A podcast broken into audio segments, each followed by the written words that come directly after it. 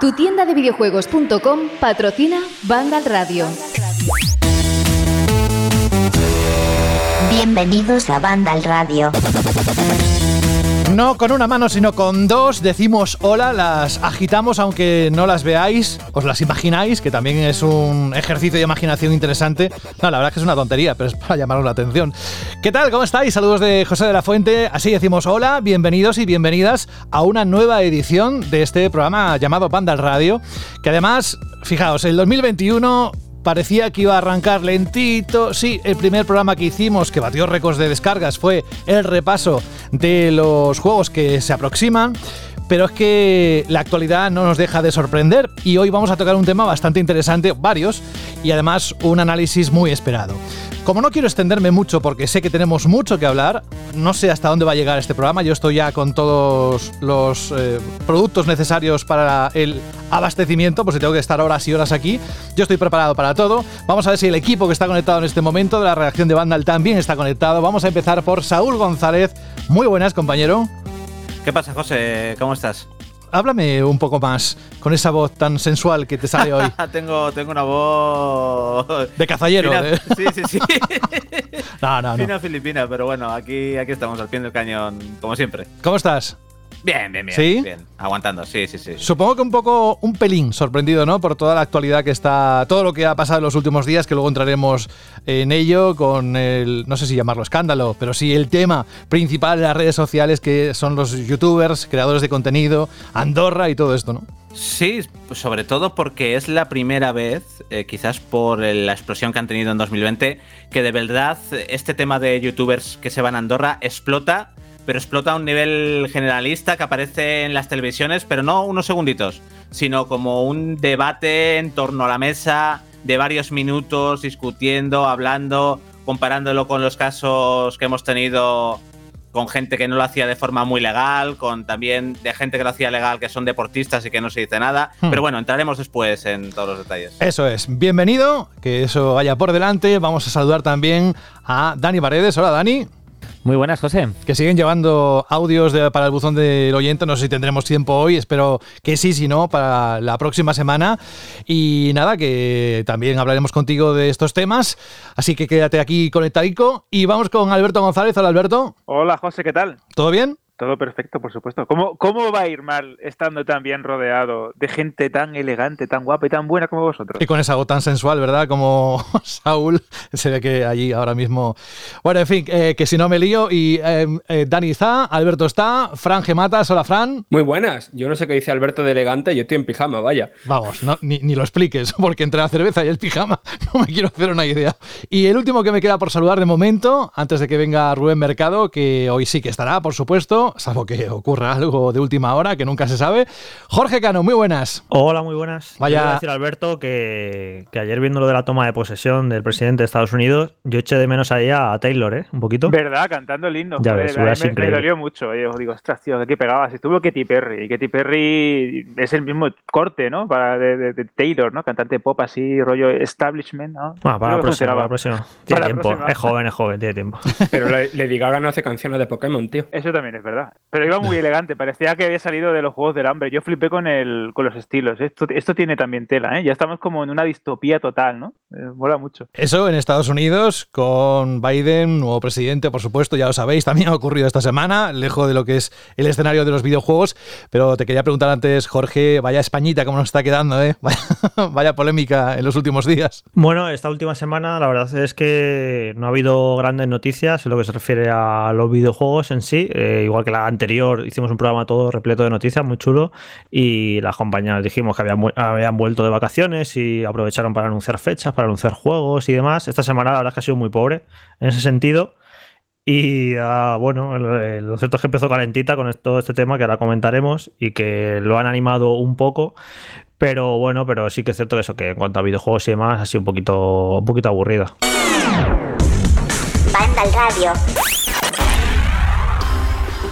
Y como estábamos comentando, especialmente desde el pasado fin de semana, una noticia sacudió la red y el mundo de los youtubers, o también llamados creadores de contenido, ya que Rubén Doblas, más conocido como el Rubius, uno de los streamers más importantes de España y del mundo, que os voy a contar, ¿no? que no sepáis, anunció su decisión de mudarse a Andorra junto a su novia, siguiendo la estela de otros como Willy Rex y The Gref, que hicieron lo mismo hace unos años para pagar menos impuestos. El Rubius ha hablado durante sus directos mientras jugaba a Rust de esta decisión. De hecho, vamos a escucharle.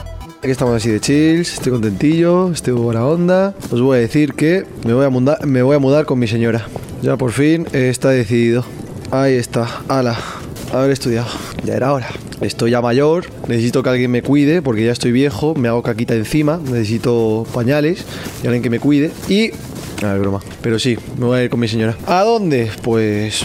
ah, a una casa. Una casa en las montañitas y cerca de mis amigos. Porque ya me hace falta un cambio. ¿Sabéis por qué? Porque ya lo he comentado muchas veces, ya lo he contado. Mi madre se ha ido a Noruega con mi hermana. Aquí mis amigos casi todos se han ido de Madrid. Y bueno, a Leisby ya sabéis a dónde va. Así que.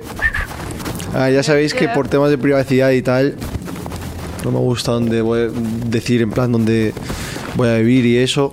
Pero bueno, ya la mayoría os hacéis la idea. Pero tampoco me gusta repetirlo públicamente, ¿sabes? Por, por eso, temas de privacidad y tal. Claro, claro, por ese rollo de privacidad, por supuesto. Imaginaos si todo el mundo supiera dónde vive el Rubius. Bueno, con su salida a Andorra, este conocido streamer comenzará a tributar y a pagar impuestos allí, teniendo que aportar una cantidad impositiva mucho menor que en nuestro país. Uno de los factores que sin duda le han impulsado a tomar esta decisión, aunque no es el único. ¿Qué youtubers españoles han ido a Andorra y cuáles son sus motivos? De esta polémica ya os habló Jorge en un artículo en 2018 en la propia página web de Vandal e incluso aquí en el, en el programa hubo un capítulo hablando de cuando el popular de Gref que hace Hablamos de unos eso en el días programa, José, no me acordaba, la verdad. Sí, sí, sí, sí, sí. guay, sí. guay, guay, no Sí, sí. Y que, bueno, que el, el The Gref, el youtuber, también ha tenido hace escasos días un momento de gloria. Epa, Voy a vomitar, voy a vomitar. ¡Chicos! ¡Chicos! ¡Ah! ¡Ah! ¡Acaban de subir 30! ¿Qué es esto? Teníamos el récord del streaming más visto a nivel hispanohablante y ahora vamos a ser el primer streamer del mundo en tener un millón. Estoy temblando, ¿eh? Bueno, esto es cuando llevaba un millón, pero alcanzó un poco más, el doble. Bueno, esto sucedió hace unos días, pero la entrevista que le hizo el diario El Mundo en 2018, ahí explicaba de Gref los motivos que le habían llevado a mudarse a Andorra. Y textualmente decía, en España estamos seguros, pero hay más delincuencia, más robos, más asesinatos, pero en realidad es por el tema de los impuestos. Esto es un choque entre moralidad y legalidad, claro, pero donar la mitad de lo que gano porque amo mi país, pues que no lo veo. Decía, cuando estás en mi situación, cambias tu manera de pensar. Y en las mismas fechas el streamer Lolito tomó la misma decisión con unas explicaciones que generaron mucho revuelo. Decía, en Andorra se pagan impuestos, pero no te sablean como aquí en España. A mí España me ha dado muy poco. Yo no he ido al instituto prácticamente, he sido un desgraciado toda mi vida y ¿qué le voy a hacer? España me ha dado muy poco. Sin embargo, en la contra, eh, tenemos otros streamers que se han pronunciado en los últimos días, como Alex el Capo y el popular Ibai, y se han posicionado en contra de esta práctica de ese Andorra, que no es ilegal siempre y cuando no se incurra en falsa residencia fiscal, algo que en el pasado hicieron, como decía alguien ahora hace un momento, en diferentes deportistas y artistas. Pero ¿qué es el IRPF y por qué pagan tantos impuestos los youtubers o streamers? O, por ejemplo, ¿marcharse de España tiene algún tipo de coste para su reputación? Esto yo sé que lo vamos a comentar una parte aquí en el programa en los próximos minutos, pero insisto, hay otro artículo que ha generado, ha creado eh, Jorge en los últimos días, que podéis encontrar en la página de Vandal, que responde a estas preguntas y alguna más. Así que yo creo que es lógico que tú abras fuego, Jorge, sobre lo que hemos explicado, qué te parece y qué consecuencias crees que puede tener esto, sobre todo en todos aquellos millones de seguidores que siguen a esta gente. Bueno, lo primero explicar que para que no mucha gente o demasiada gente deje de escuchar el programa ya, que tampoco vamos a dar aquí una chapa infame sobre IRPF, sobre impuestos, sobre está bien si- sobre está mal. Eh, la semana pasada, que la escaleta, puse la noticia de, de Gref, de que había hecho este récord en Twitch. Creo que era interesante comentarlo. Lo que pasa que hubo tantas noticias que se nos quedó fuera y lo dejamos fuera posta porque era un tema que quería tocar desde hace tiempo, todo, todo esto de los streamers. Porque, bueno, ya los que nos eh, llevéis escuchando poco tiempo, mucho tiempo, más o menos ya sabéis un poco de qué pie cojeamos, de qué tipo de juego nos gusta, de cómo entendemos la industria del videojuego. Aquí ya casi todos, pues tenemos una edad, no tampoco vamos a decir que somos abuelos, pero sí que tenemos pues muchos treinta y pico, otros ya superan los 40. Y bueno, podemos decir que el, mundo de los videojuegos ya tiene una edad, ¿no? De ahí lleva muchos años los videojuegos y creo que hay como dos perfiles eh, prácticamente, yo, yo los separaría ahí, eh, los jugadores de la vieja escuela, como nosotros o casi todos nosotros, que crecimos con esto antes de que llegara el fenómeno youtuber y el fenómeno streamer.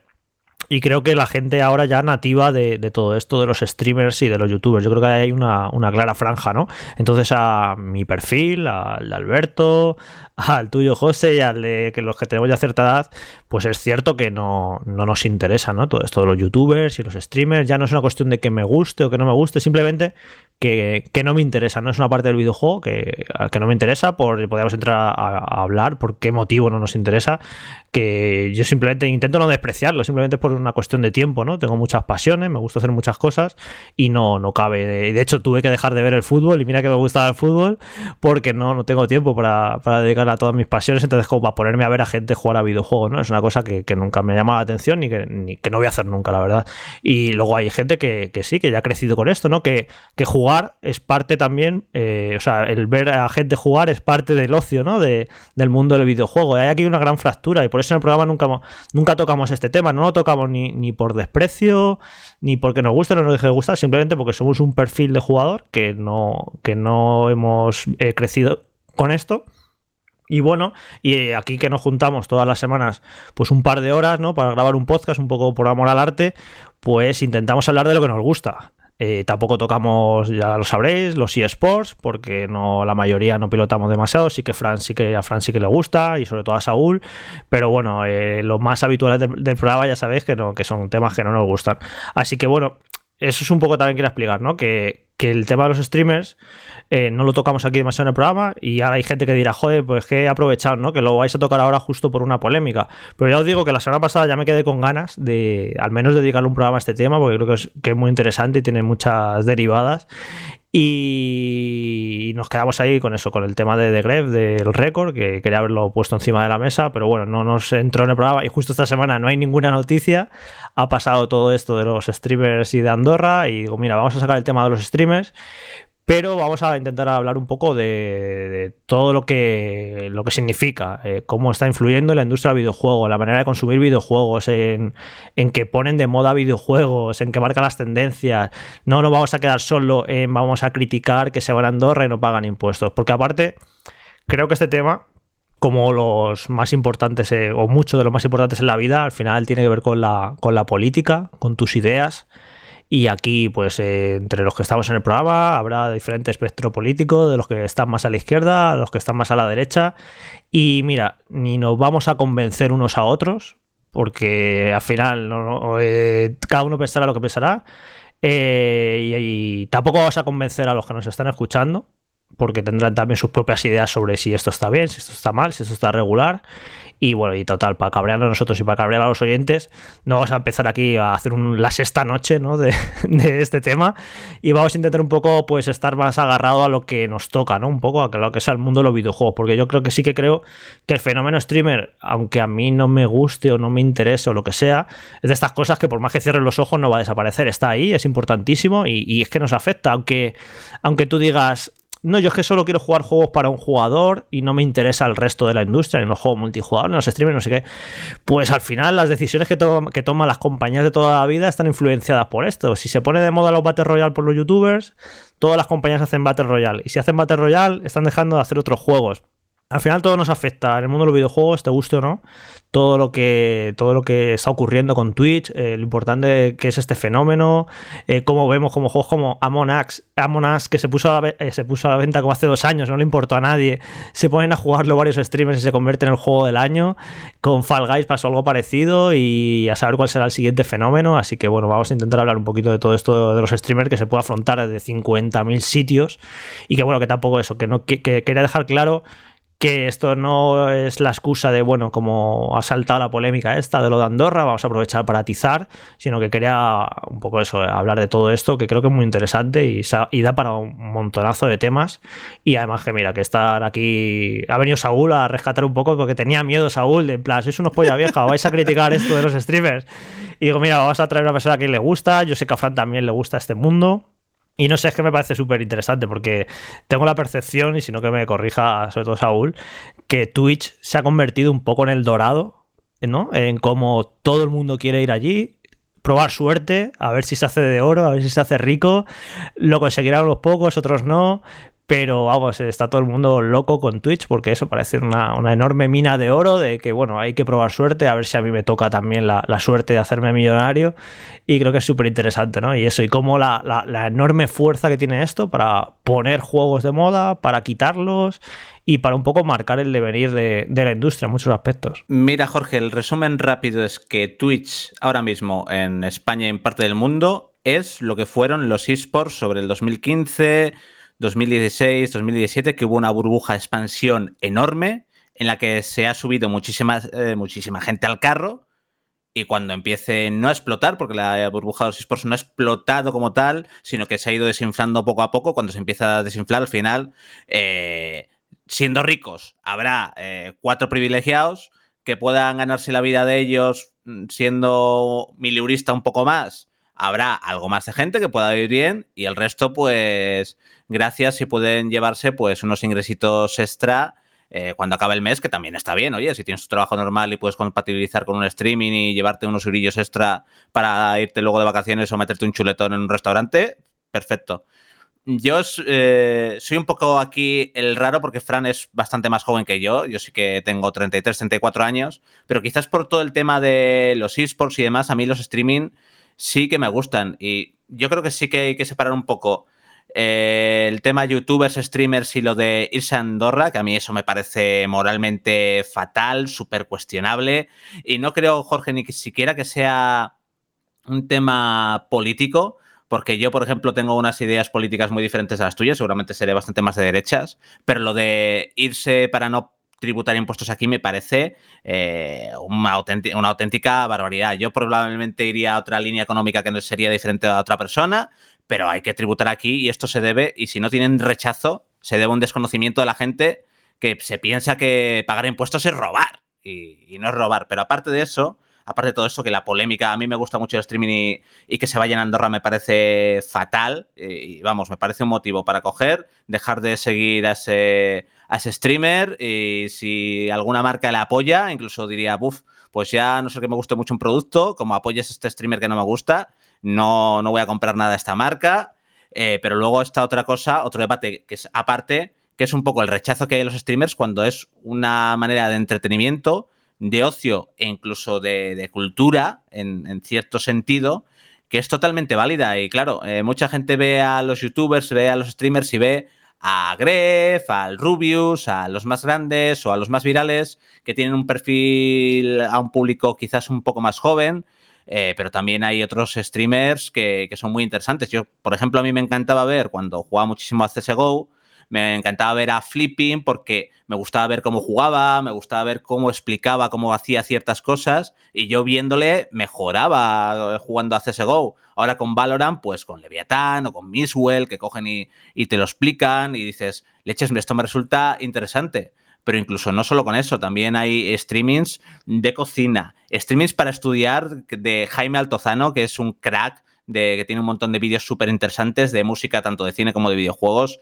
y de otras cosas en YouTube, que hace streamings en los que se pone a estudiar y tiene un tiempo de estudio en el que anima a, su gente, a la gente que le sigue a estudiar con él y luego para cada hora y media y se dedica a hacer media hora de charla con la gente que está con él, paran otra vez, se pone a estudiar, es súper curioso. Y luego también streamings de ajedrez, que hicimos hoy noticia de que han subido los directos de ajedrez tanto por la pandemia como por el fenómeno Gambito, por el fenómeno, perdón, Gambito de Dama, streamings de Daños and Dragons con Roll NL, por ejemplo, que lo sigo mucho, y en streamings de un montón de juegos y de gente que, que a mí me resulta súper interesante ver y yo lo tengo, yo es que además me levanto y pongo la radio como Jorge, pero por la tarde muchas veces tengo puesto algún streamer de fondo, a ver qué, qué cuenta, de algún tema de algún juego que me guste, o de World of Warcraft, por ejemplo, que también me gusta hacer un streaming especial con el, último parche que van a hacer y los estoy escuchando hablando de un tema. Y es un poco para mí el streaming, la tele o la radio que, que hay ahora y me parece muy interesante y es algo que va mucho más allá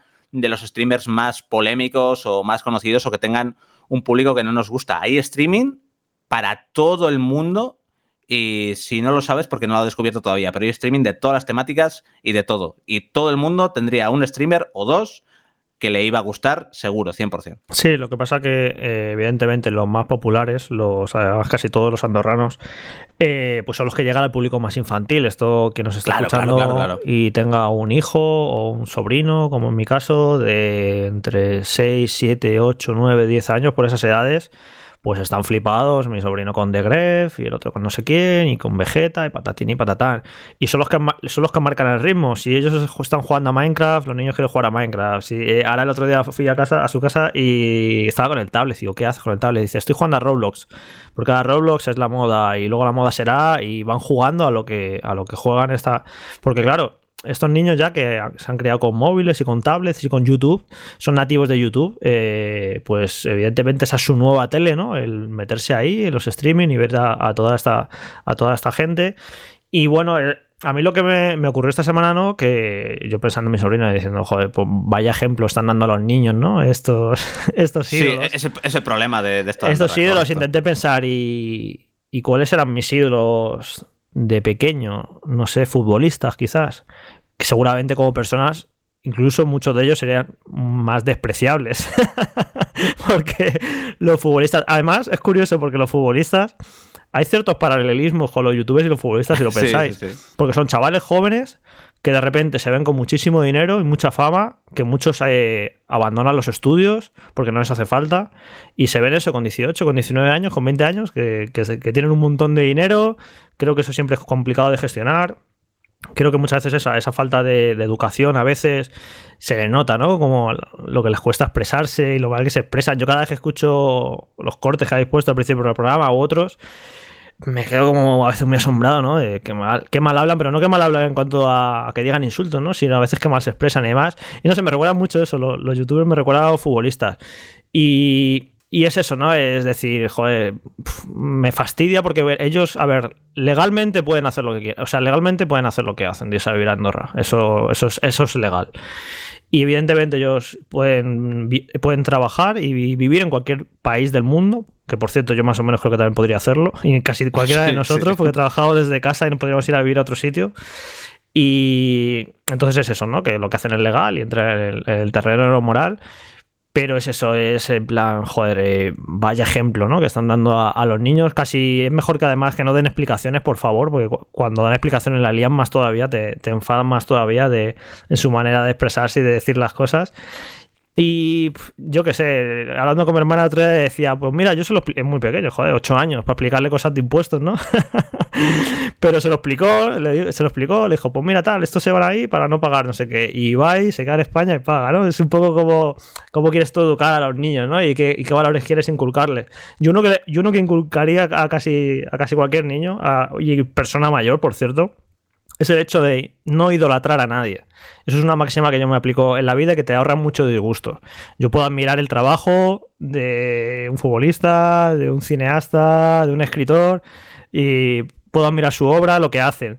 Pero luego como persona hay que tener, hay que tener cuidadito. De hecho, en los últimos años hay mucho ídolo caído y lo que te demuestra es un poco lo errónea que es la idolatría, ¿no? De, de idolatrar a, de, de idolatrar a alguien. Entonces yo, si a un niño le diría, sí, tú, bueno, entre, si te gustan estos youtubers, estos streamers, entretente con ellos, pero luego ten cuidado que como personas a veces puede ser, puede ser decepcionante. no Sí, sé, porque somos, somos seres humanos, Jorge, que, que Sí, todo sí, el claro, mundo claro, la va a liar en algún momento, antes o después, es que es así. Claro, claro, pero es eso, que, que, se- que nos pensamos ah, en los ídolos y tal, que tienen que ser perfectos y demás. Y digo, no, no, mira, pueden ser, pueden ser personas que dejen mucho, mucho que desear.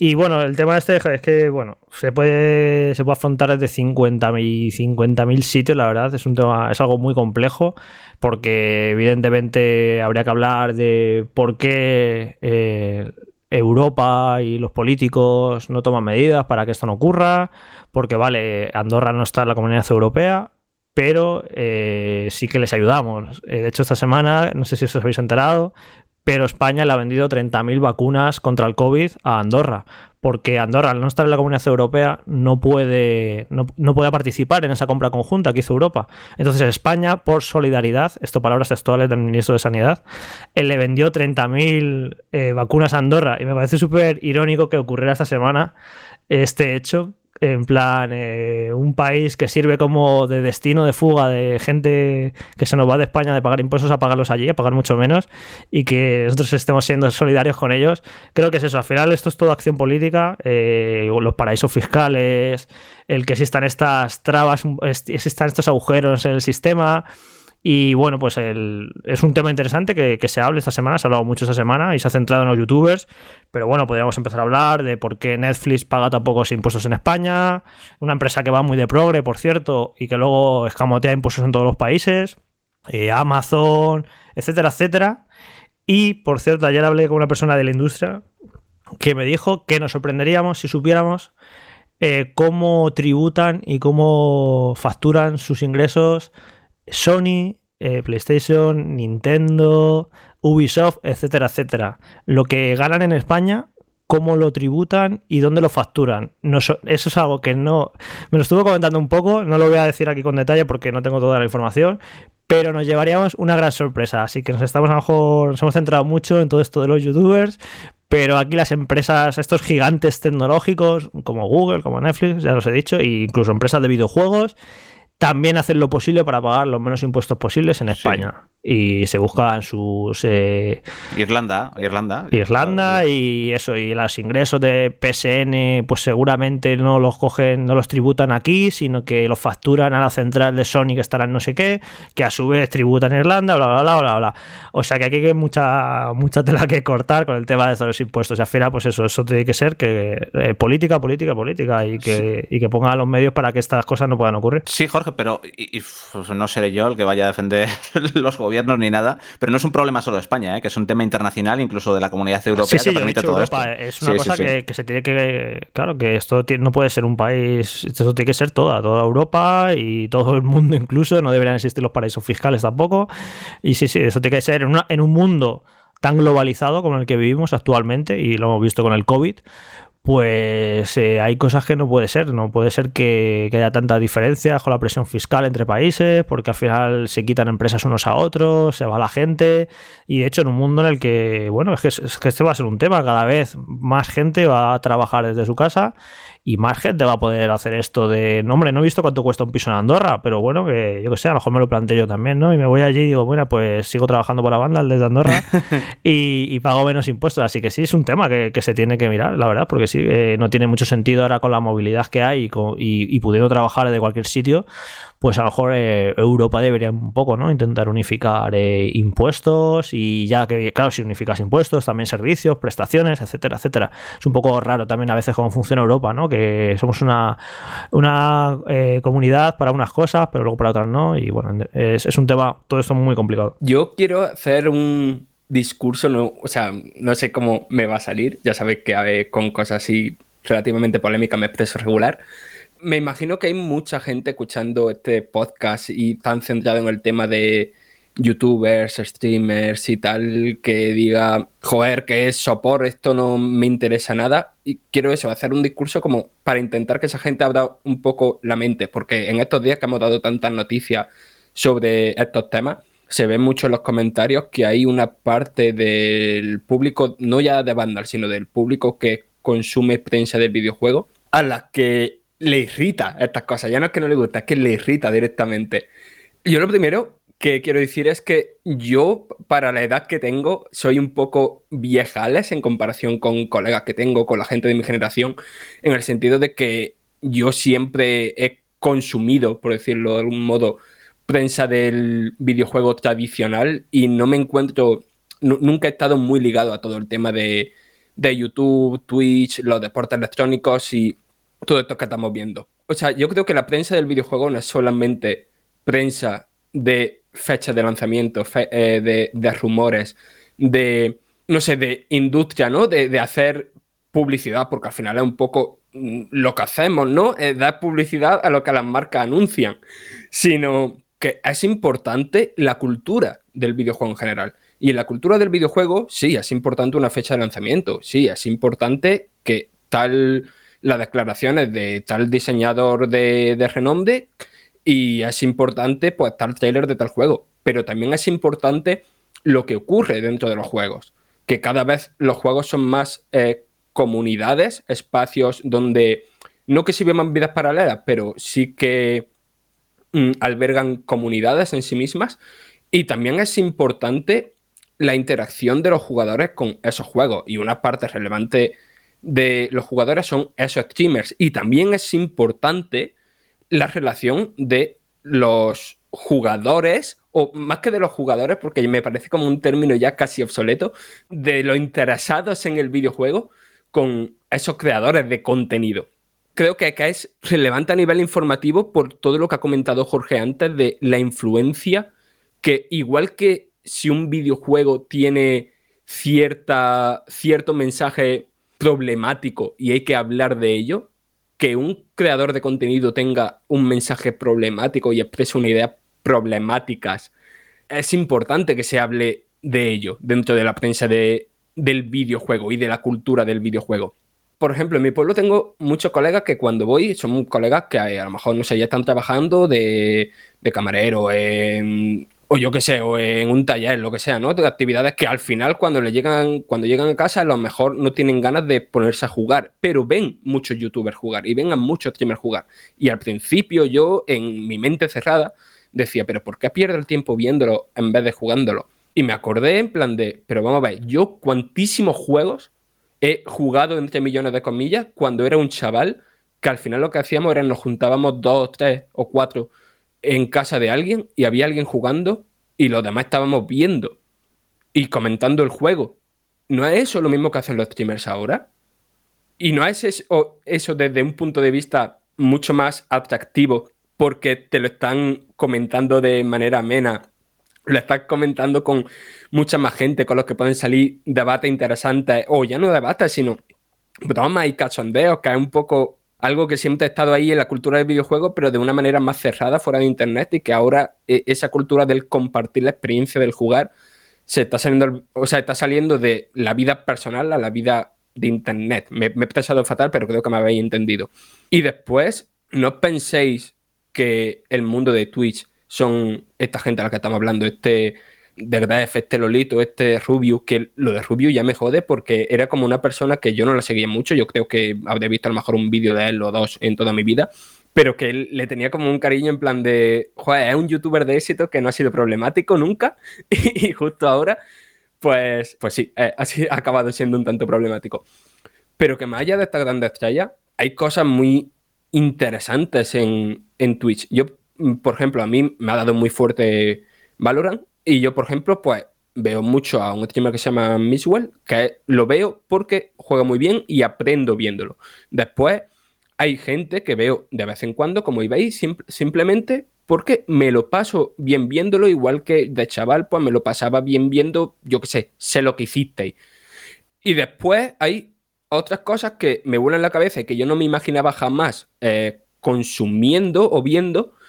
Por ejemplo, Paula, no me acuerdo de su apellido, pero la chica que compone las bandas sonoras de los juegos de The creo que en Twitch se llama Finger Speed o algo así, la gente que hace The Red String Club, eh, God Will Be Watching y cosas así, se hace unos conciertazos loquísimos en Twitch que de música electrónica y tal, que son increíbles.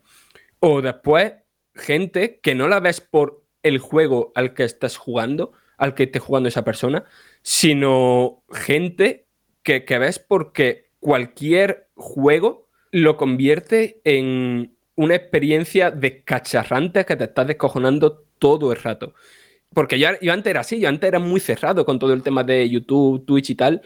Y yo creo que mucha gente de lo que lo critica tanto, si se pusiera a rebuscar un poco, a no ver simplemente lo que más audiencia tiene, se encontraría cosas muy, muy interesantes. A mí lo que, lo que pasa, Frank, que con lo que ha ocurrido en los últimos días, al que se enroca en esa posición de no me gusta, no me interesa, no voy a ver nunca streamers, todo esto que ha ocurrido en los últimos días, te casi te refuerza en esa, postura, se te quitan las ganas, la verdad, porque además, a ver, esto que hacen ellos, que bueno, pues se van a vivir a Andorra donde quieran, es legal, bla, bla, entramos en el terreno moral, cada uno tendrá su idea, vale, todo eso está guay.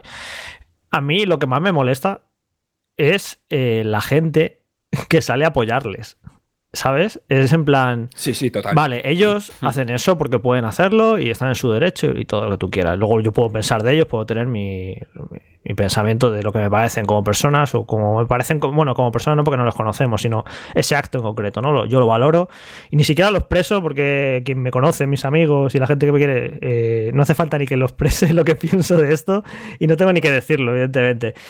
Pero sí que me asombra la reacción de la gente, ¿no? De cómo esto, cómo se entiende todo en, en- en la vida como equipos de fútbol, de esto hay que defenderlo porque es mi ídolo y salgo en redes eh, de manera muy encendida a, defenderlo, ¿no? Y de hecho yo no sé si es que hace dos años no, no me metí tanto en redes o qué, pero yo he visto como que, eh, la defensa ha sido todavía más a ultranza en esta ocasión, ¿no? De esto. Y ha habido una batalla ahí muy, muy curiosa y, es lo que me da pena, ¿no? De, en plan de la defensa de muchísima, muchísima, muchísima gente, de gente que gente muy joven, de gente que eh, seguramente mucho milurista o que no llegue y defendiendo estas posturas. Es lo que, es lo que me, da más pena, más que, el acto que hacen ellos, que eso, que, que ya haya tanta gente que, que salga a defenderlos encima y ver tanta gente que tiene unas ideas un tanto, eh, no sé si decir, iba a decir peligrosas, o que me perturban en cuanto a, a los impuestos, en cuanto a, a sentirte parte de una sociedad y querer ayudar, y a- no sé, es como que cosas que ya sé, pero que te las tire, te todo esto que ocurre te, la tira- te lo tira todavía más a la cara de descubrir lo individualista que es la gente, lo egocéntrica, lo egoísta. Y, eso- y me jode pensar esto porque es el típico pensamiento de polla vieja de yo no pienso para nada que la sociedad vaya peor, pero sí que hay ciertos aspectos que veo que, que esto es un triunfo del capitalismo, ¿no? Evidentemente. Sí que veo la gente cada vez más individualista y esto, claro, cuanto más individualistas seamos, eh, menos poder tenemos para, para juntarnos todos y cambiar las cosas. Y ahí nos tienen donde quieren, ¿no? Si cada uno miramos solo por lo nuestro y por nuestro ombligo, pues eh, perfecto para los poderosos, porque no vamos a poder cambiar nada. Si no intentamos ayudar a nuestros vecinos, a nuestras comunidades, a la sociedad en su conjunto. Y es lo que eso que me, sorprende, ¿no? De, ya desde tan jóvenes, tan ver chavales ahí súper neoliberales y tal. Y digo, ¿pero a dónde vais? No tienen ni puta idea de nada. Si, vamos, lo que decía también, creo que lo comentabas al principio, si ni siquiera en el colegio te explica lo que es el, IRPF, ni lo que son los impuestos, ni para qué se usan los impuestos, que eso me parece horrible, por cierto. Una de los tantos fallos del sistema educativo, que ni siquiera te expliquen cosas tan básicas y tan importantes para tu vida.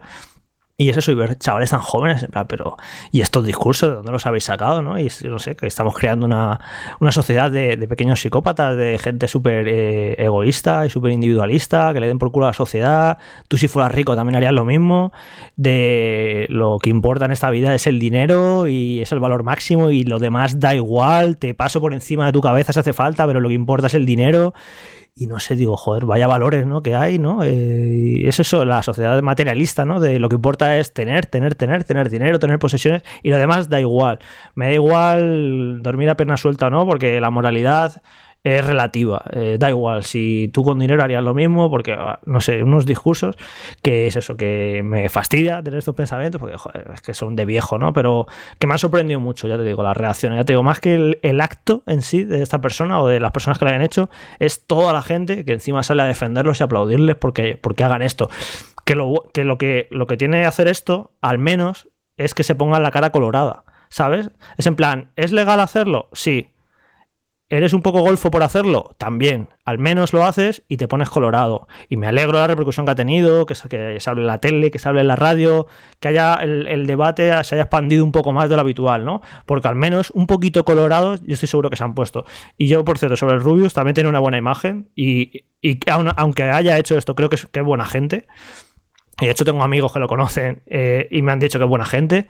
Y estoy seguro que todo esto lo ha hecho, pero se ha puesto colorado. Otros no lo tengo tan claro. Otros que lo hicieron según sus declaraciones, creo que no se, que no, ni se avergonzaron. Pero yo, yo, Rubén, tengo claro que se ha puesto colorado. Y lo, ha hecho, ¿vale? Y no sé si esto le sirve de defensa, pero sí que creo que, que se ha puesto un poquito la cara colorada. Ya digo, al menos si hacen esto, que no es ilegal, pero que sí es dudosamente moral, que al menos eso, que, que hablemos de ello y que se pongan un poquito la cara colorada. Yo el tema, el tema del Rubius lo entiendo entre comillas como persona porque se va ahora, no por el tema fiscal, eso lo rechazo totalmente, pero al final tiene todos sus amigos allí, se va su madre, tienes a todos tus colegas que te dicen, joder, que aquí estamos pagando menos impuestos, que tal, que venga, que tal, es normal que al fin, es un poco efecto bola de nieve, es normal entre comillas que al final vayas. Eh, pero el, el problema de todo esto es lo que tú decías, Jorge, el tema que no hay una educación y, el tema de modelo económico que tengan, es, que no me parece ni un debate político. Yo por mí, eh, ojalá bajásemos los impuestos, cada uno paguemos menos, porque creo que es una forma de atraer más, más dinero y de que haya más trabajo y tal, pero es, una idea económica diferente y, entiendo también al que quiera que se suban más los impuestos. Pero tener esa idea a decir que los impuestos son robar, es no tener ni idea de la vida que los impuestos pagan todo lo que tenemos, la sanidad, la educación, las carreteras, todo lo pagan los, impuestos. Se tiene que acabar eso de, no, la sanidad gratuita. No, la sanidad gratuita no. La sanidad la estamos pagando todos los que estamos ahí, dando el callo, cotizando, y, los que vengan por detrás serán los que el día de mañana tendrán que pagarlo. los chavales que han nacido ahora y que estás invirtiendo en ellos con nuestros impuestos, en que tengan una buena educación y en que acaben teniendo, se puedan formar, tengan una buena carrera y puedan invertir y puedan aportar su granito a la arena al Estado, porque el tema de, el tema de impuestos es un tema simple y llanamente de solidaridad. Punto. No hay más. Es un tema de solidaridad. Que luego, Saúl, podemos. Eso es otro debate que por favor no vamos a entrar aquí. De si se gestionan bien nuestros impuestos. Que cada uno, es otra cosa. Cada eh, uno puede tener su opinión, evidentemente, y pensar que creo que no se están gestionando bien los impuestos, creo que esto no se está gastando bien. Sí, sí, es un debate que además que creo que son sanos pero eh, la solución a no me gusta cómo se están gestionando los impuestos, pues no pago. Eso no es ninguna solución. eso es agravar el problema. Entonces es eso, que no es en plan de sí, sí, sí, cada uno puede pensar que evidentemente, yo también lo pienso muchas veces, que se, que se gestionan mal mis impuestos. Que yo llevo 20 años trabajando y pagando muchos impuestos y también lo pienso. De joder, pues qué mal se ha gestionado. ¿Cómo, ¿Cómo puede ser que no haya para esto? ¿Cómo puede ser que no haya para médicos con lo que estamos pasando? ¿Cómo puede? Yo, eso lo podemos pensar todos.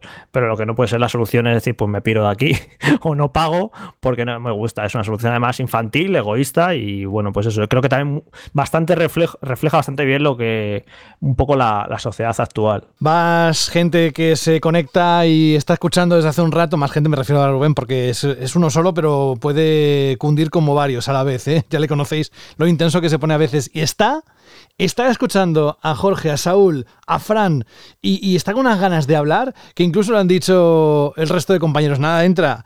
Rubén Mercado, muy buenas. Buenas, ¿qué tal? ¿Cómo estáis? Pues Estás que fumas en pipa, ¿eh? No, no, no. A ver, hay cosas con las que estoy de acuerdo y cosas con las que no estoy de acuerdo.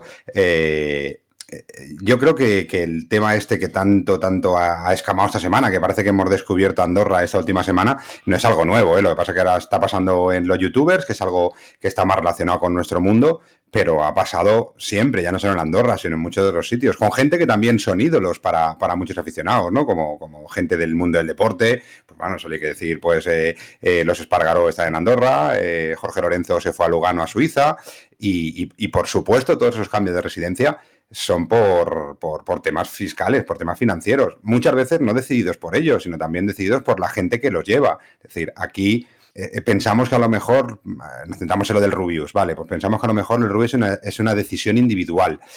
Al final la decisión es suya, pero seguramente está asesorado por quien le lleva y seguramente por gente que también ganará más dinero haciendo esta, esta movida, ¿no? No, no, es, no es nada nuevo. A mí me sorprende el revuelo que se está haciendo porque parece que ahora los youtubers son los únicos que hacen estas cosas y es algo que llevamos sufriendo o, pasando durante el tiempo de los tiempos. Es decir, eh, por poner cualquier, ya no solo el Rubius como persona, porque al final no es una persona, es una empresa, ¿vale? Eh, eh, ponemos a cualquier empresa. Ahora, por ejemplo, a la salvadora, la máxima salvadora de la humanidad y de nuestro futuro, a Pfizer, ¿vale? Una empresa ejemplo que hace la vacuna y nos va a salvar a todos.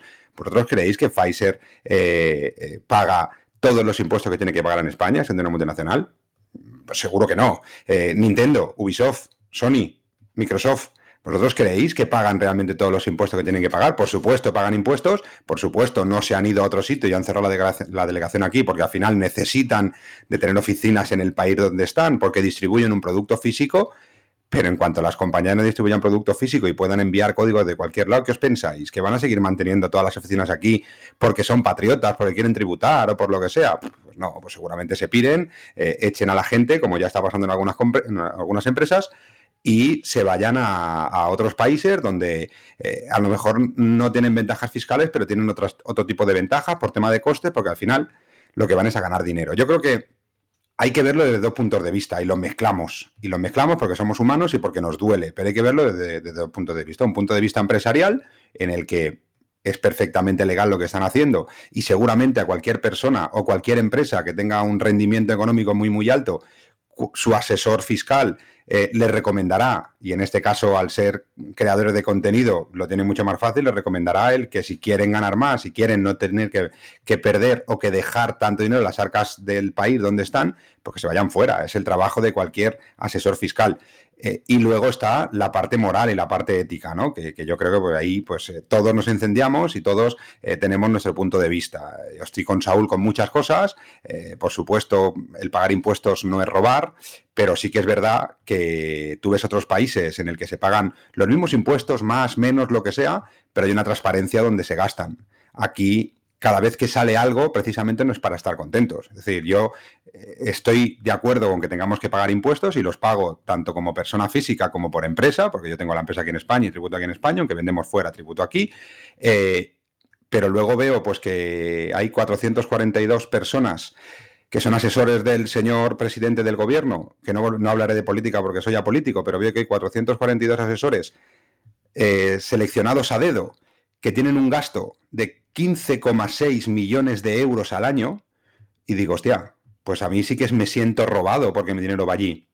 Si mi dinero fuera a mejorar la sanidad, que tenemos una, sanidad, una sanidad excepcional, pero en el momento que se ha puesto un poquito en tensión, se ha demostrado que tampoco somos tan maravillosos. Eh, si tuviéramos una educación en la que fuéramos la cabeza visible de la educación en Europa, y no es así, es más, estamos más en línea de países en teoría, mm, con una educación mucho más baja. Eh, que tenemos gente buena, por supuesto, y esa gente se va fuera a trabajar, que eso tampoco lo decimos. Es decir, no entendemos que el Rubius se vaya a Andorra a trabajar, eh, pero sí entendemos que una persona que saca una carrera aquí y que es una máquina en lo que haga, en cualquier tipo de estudio que tenga, tenga que irse fuera porque aquí no tiene trabajo y también tributar afuera, no tributar aquí.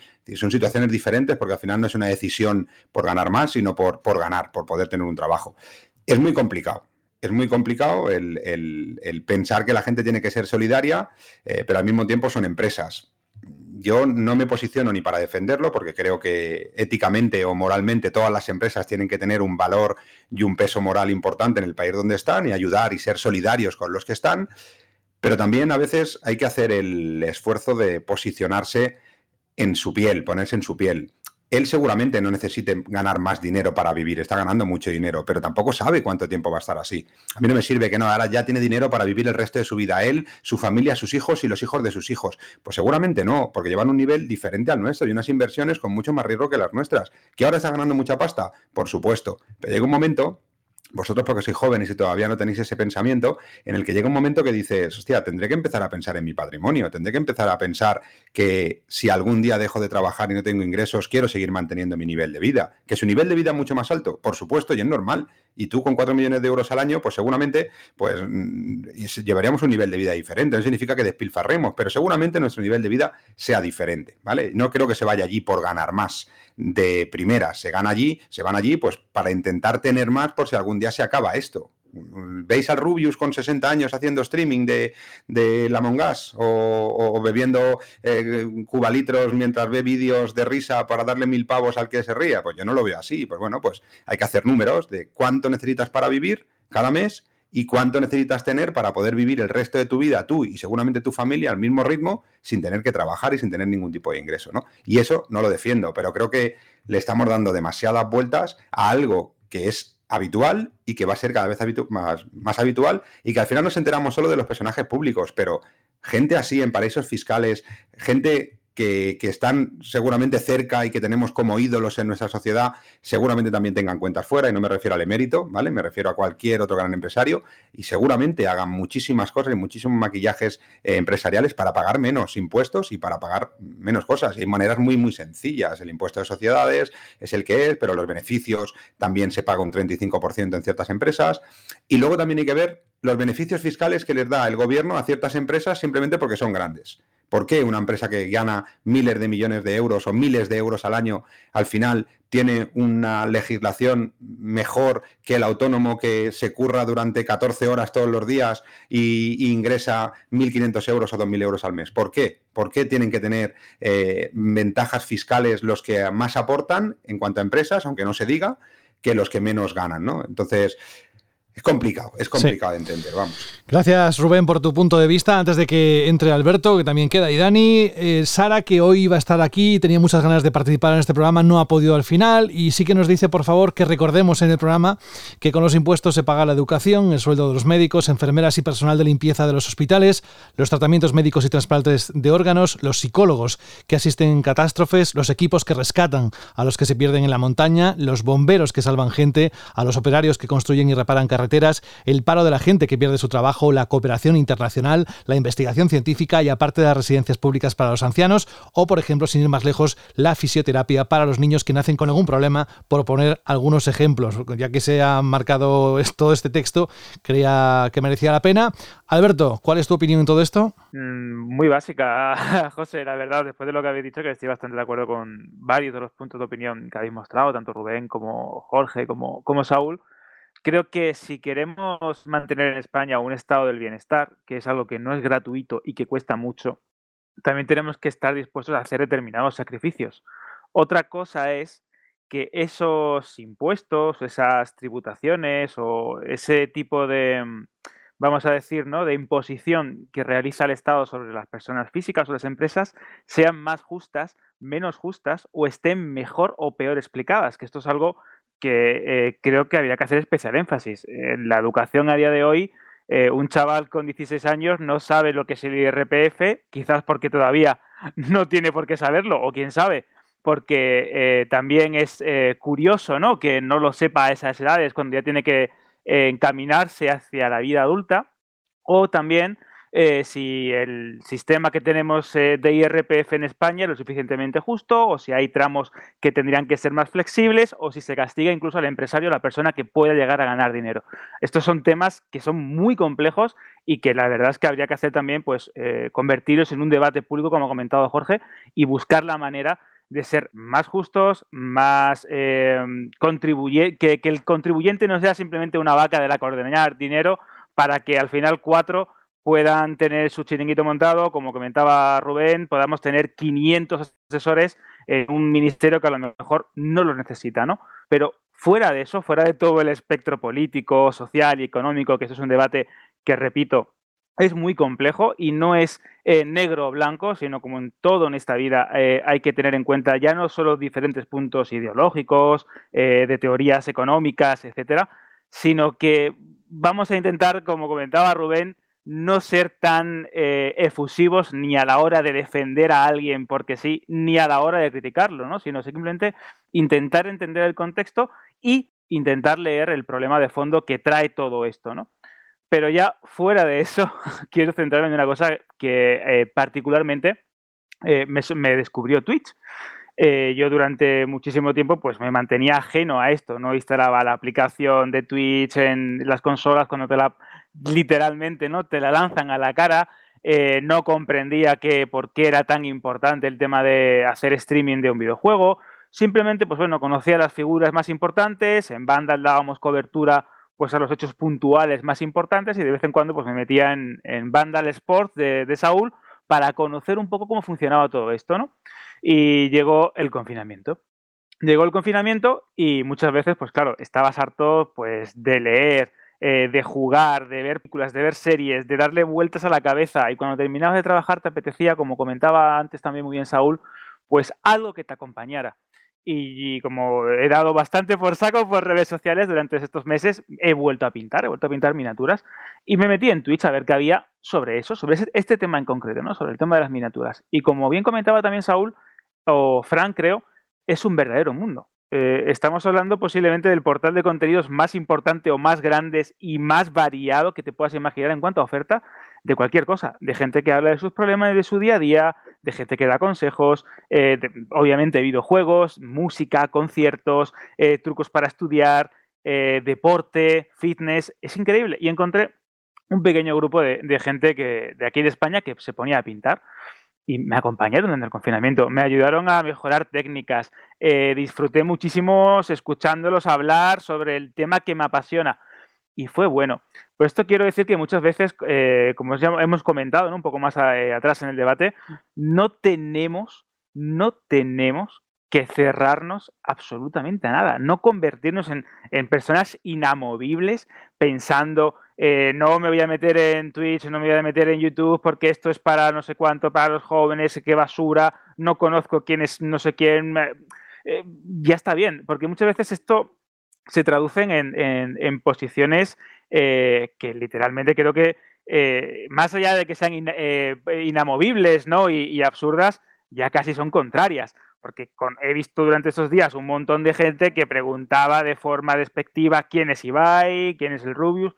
Bueno, no, chico, eh, mm, si a lo mejor tu sobrino, tu hermano pequeño, tu hermana pequeña, tu hija o alguien es aficionado a este tipo de contenidos y lo está consumiendo, pues pregúntale, acércate a ella eh, o a él, eh, genera un vínculo de opinión, genera una opinión en base a esto e infórmate un poco de qué va esto. Y a mí me pasaba. Por eso yo creo que, como comentaba Fran, tenemos que ser un poco más abiertos de mente y sumergirnos en un mundo eh, que yo creo que puede tener también muchos beneficios y que puede ayudar a personas a que redescubran aficiones, a que complementen la suya o incluso a que te ayuden a pasar un mal trago. Hay casos muy importantes y los he estado buscando antes de personas que han superado depresiones en, en, Twitch y en YouTube, que se han aficionado a algo que habían olvidado durante hace muchísimo tiempo, que se han reencontrado con amigos o con personas con las que jugaban hace pues de la época de los foros, etcétera creo que eh, tenemos que dar una oportunidad, que no podemos ser tan cerrados y que esto, como eh, nos ha comentado muchas veces Saúl hace muchísimos eh, meses y semanas, porque esto lo estaba viendo venir, el tema de que llegará un punto en el que esto se haga mainstream, ¿no? que se haga algo más tan, tan, tan global que esté presente en casi cualquier el salón o cualquier dormitorio del, del mundo que hay que abrirse a ello, hay que abrazarlo y por lo menos conocerlo. Ya no te estoy obligando a que tengas que ver el streaming de eBay de tal cosa o que te pongas a reproducir mala vibra porque esto es lo que se... No, no.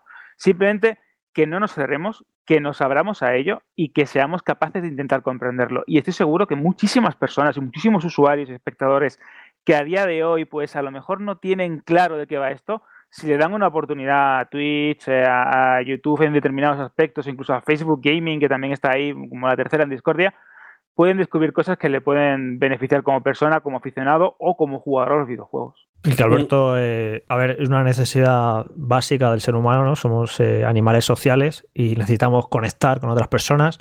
Y bueno, desde lo primero que se hizo en internet fueron los, chats, los, chats, el IRC, tú te metías en canales a hablar de, lo, de, lo, que a ti te gustaba, ¿no? Con otra gente con gustos parecidos a ti, los foros, evidentemente, yo estoy aquí hablando con vosotros porque conocí un foro de videojuegos que era Vandal en el año 98 y ahí empecé a escribir y conocí a otra gente que compartía mi pasión. Así que siempre cualquier eh, nueva tecnología que aparezca, los teléfonos móviles, internet, lo que sea, siempre el ser humano, el uso que le va a intentar dar va a ser un uso social, porque somos animales sociales y necesitamos conectar con los demás. Y bueno, yo estoy seguro, no tengo datos para, para defender este argumento, pero sí que tengo la sensación ¿no? de que los foros, evidentemente, es un formato que se ha quedado un tanto anticuado porque han llegado las redes sociales que son más eh, quizás llamativas o visuales o más bonitas y pues al final los foros han quedado un poco como una cosa muy vetusta, ¿no? muy del pasado. Y bueno, pues eh, no deja de ser las redes sociales otra manera de conectar, que tiene sus cosas malas, hay que saber utilizarlas, porque como ya hemos visto te puedes convertir en un adicto y eso también es peligroso.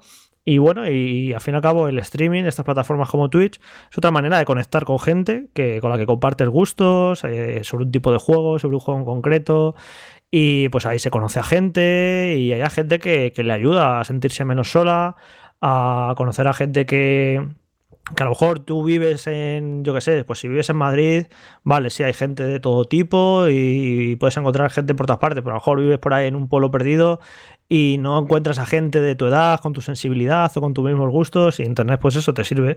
Y, y Twitch es muy bonito ver cómo eso, como gente que, que streamea y que eh, al final al cabo interactúa con la gente que le está viendo y ese feedback al final retroalimenta lo que está haciendo el streamer y la gente se conoce en el chat y pues eso, intentar ver el, lado positivo ¿no? de todas las cosas. Evidentemente cualquier tecnología, cualquier eh, eh, nueva cosa, siempre va a tener sus cosas malas y sus cosas buenas pero siempre, pues eso, intentar potenciar lo bueno y ver el, eh, ver el lado bueno. Así que, y, bueno, y Fran, que nos puede decir sobre esto de Twitch, que últimamente está, por ciertos temas, está más en Twitch que nunca, pues él sabe, ¿no? Que, que nos cuente un poco de eso, de, lo bonito, ¿no? Que es el, la conexión con la gente, esa conexión tan directa que en otros formatos quizás antiguos eh, no, no, se tenía y que ahora, pues eso, que, que al fin y al cabo quedarse con lo bueno, que sirve para conectar a la gente. O sea, es que básicamente imaginad, o sea, para la gente que nunca haya entrado en Twitch y tal, vosotros imaginad que estáis viendo un programa televisivo de actualidad o de estos programas que mezclan la actualidad con el humor y tal,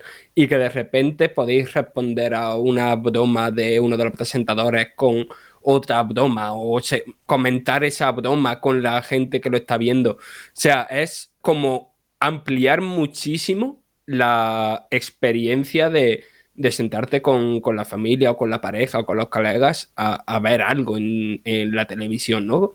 Ahí, Fran, yo tengo una duda, porque cuando me conecto alguna vez a algún canal de estos grandes, claro, el chat es inmanejable. O sea, la cantidad de mensajes por segundo, yo no sé ni siquiera cómo alguien puede leer algo ahí, a no ser que igual me pilla de otra generación, ¿eh? pero es que empieza a volar y empiezan a salir iconos. Y supongo que todo tiene algo que ver con lo que es Twitch.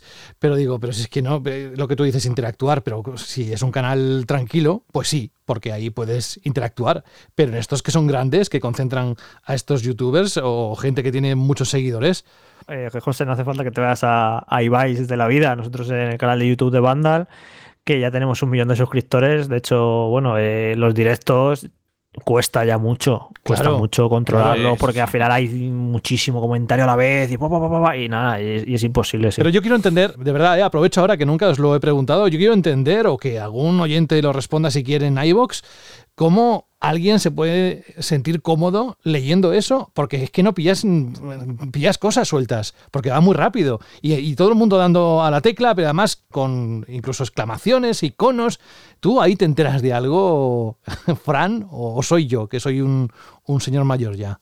Claro, yo mm, depende mucho del caso. O sea, yo, por ejemplo, yo los streaming así hipertochos de, no sé, de una gala de los Game Awards, por ejemplo, o sea, imposible seguirlo. Yo, para mí y para cualquier persona que esté moderando eso. ¿Y qué utilidad tiene entonces? En ese caso, no lo tengo tan claro. ¿Sabes? En ese caso sí, sí estoy un poco de acuerdo en que es un poco, un poco caótico y, y como que resta utilidad a la herramienta, ¿no? En esos casos en los que hay tantísima gente. Pero yo, por ejemplo, si veo a lo mejor, no sé, streamers que a lo mejor tienen 4.000, 5.000 personas viéndolo, ¿no? Y que a lo mejor hay 100, 200 comentando en el chat.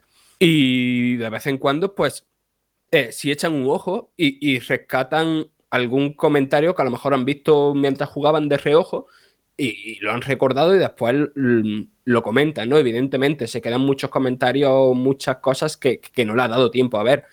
Pero, no sé, es una... Es, una traba que, que aún así compensa que, que, que, eso exista. Y después, antes de pasar al tema, sí quería comentar una cosa que, mm, en la que ha entrado Alberto, pero que yo lo he vivido de, con muchos amigos y amigas, que hay gente que normalmente no juega a videojuegos y que a partir de ver streamings, ¿no? Porque al final el público de, que ve streaming no es solamente el público que juega videojuegos, sino que yo creo que hay muchísima gente del público joven que si no hubiera esto estuviera viendo televisión o lo que sea y que ahora ve Twitch, ha acabado jugando, ha acabado jugando ya no a cosas como Among Us o League of Legends Wild Rift o cosas así, ¿no? Que, que, se streamean más, sino a cosas mm, relativamente complejas como Hades y cosas así porque han visto a alguien jugar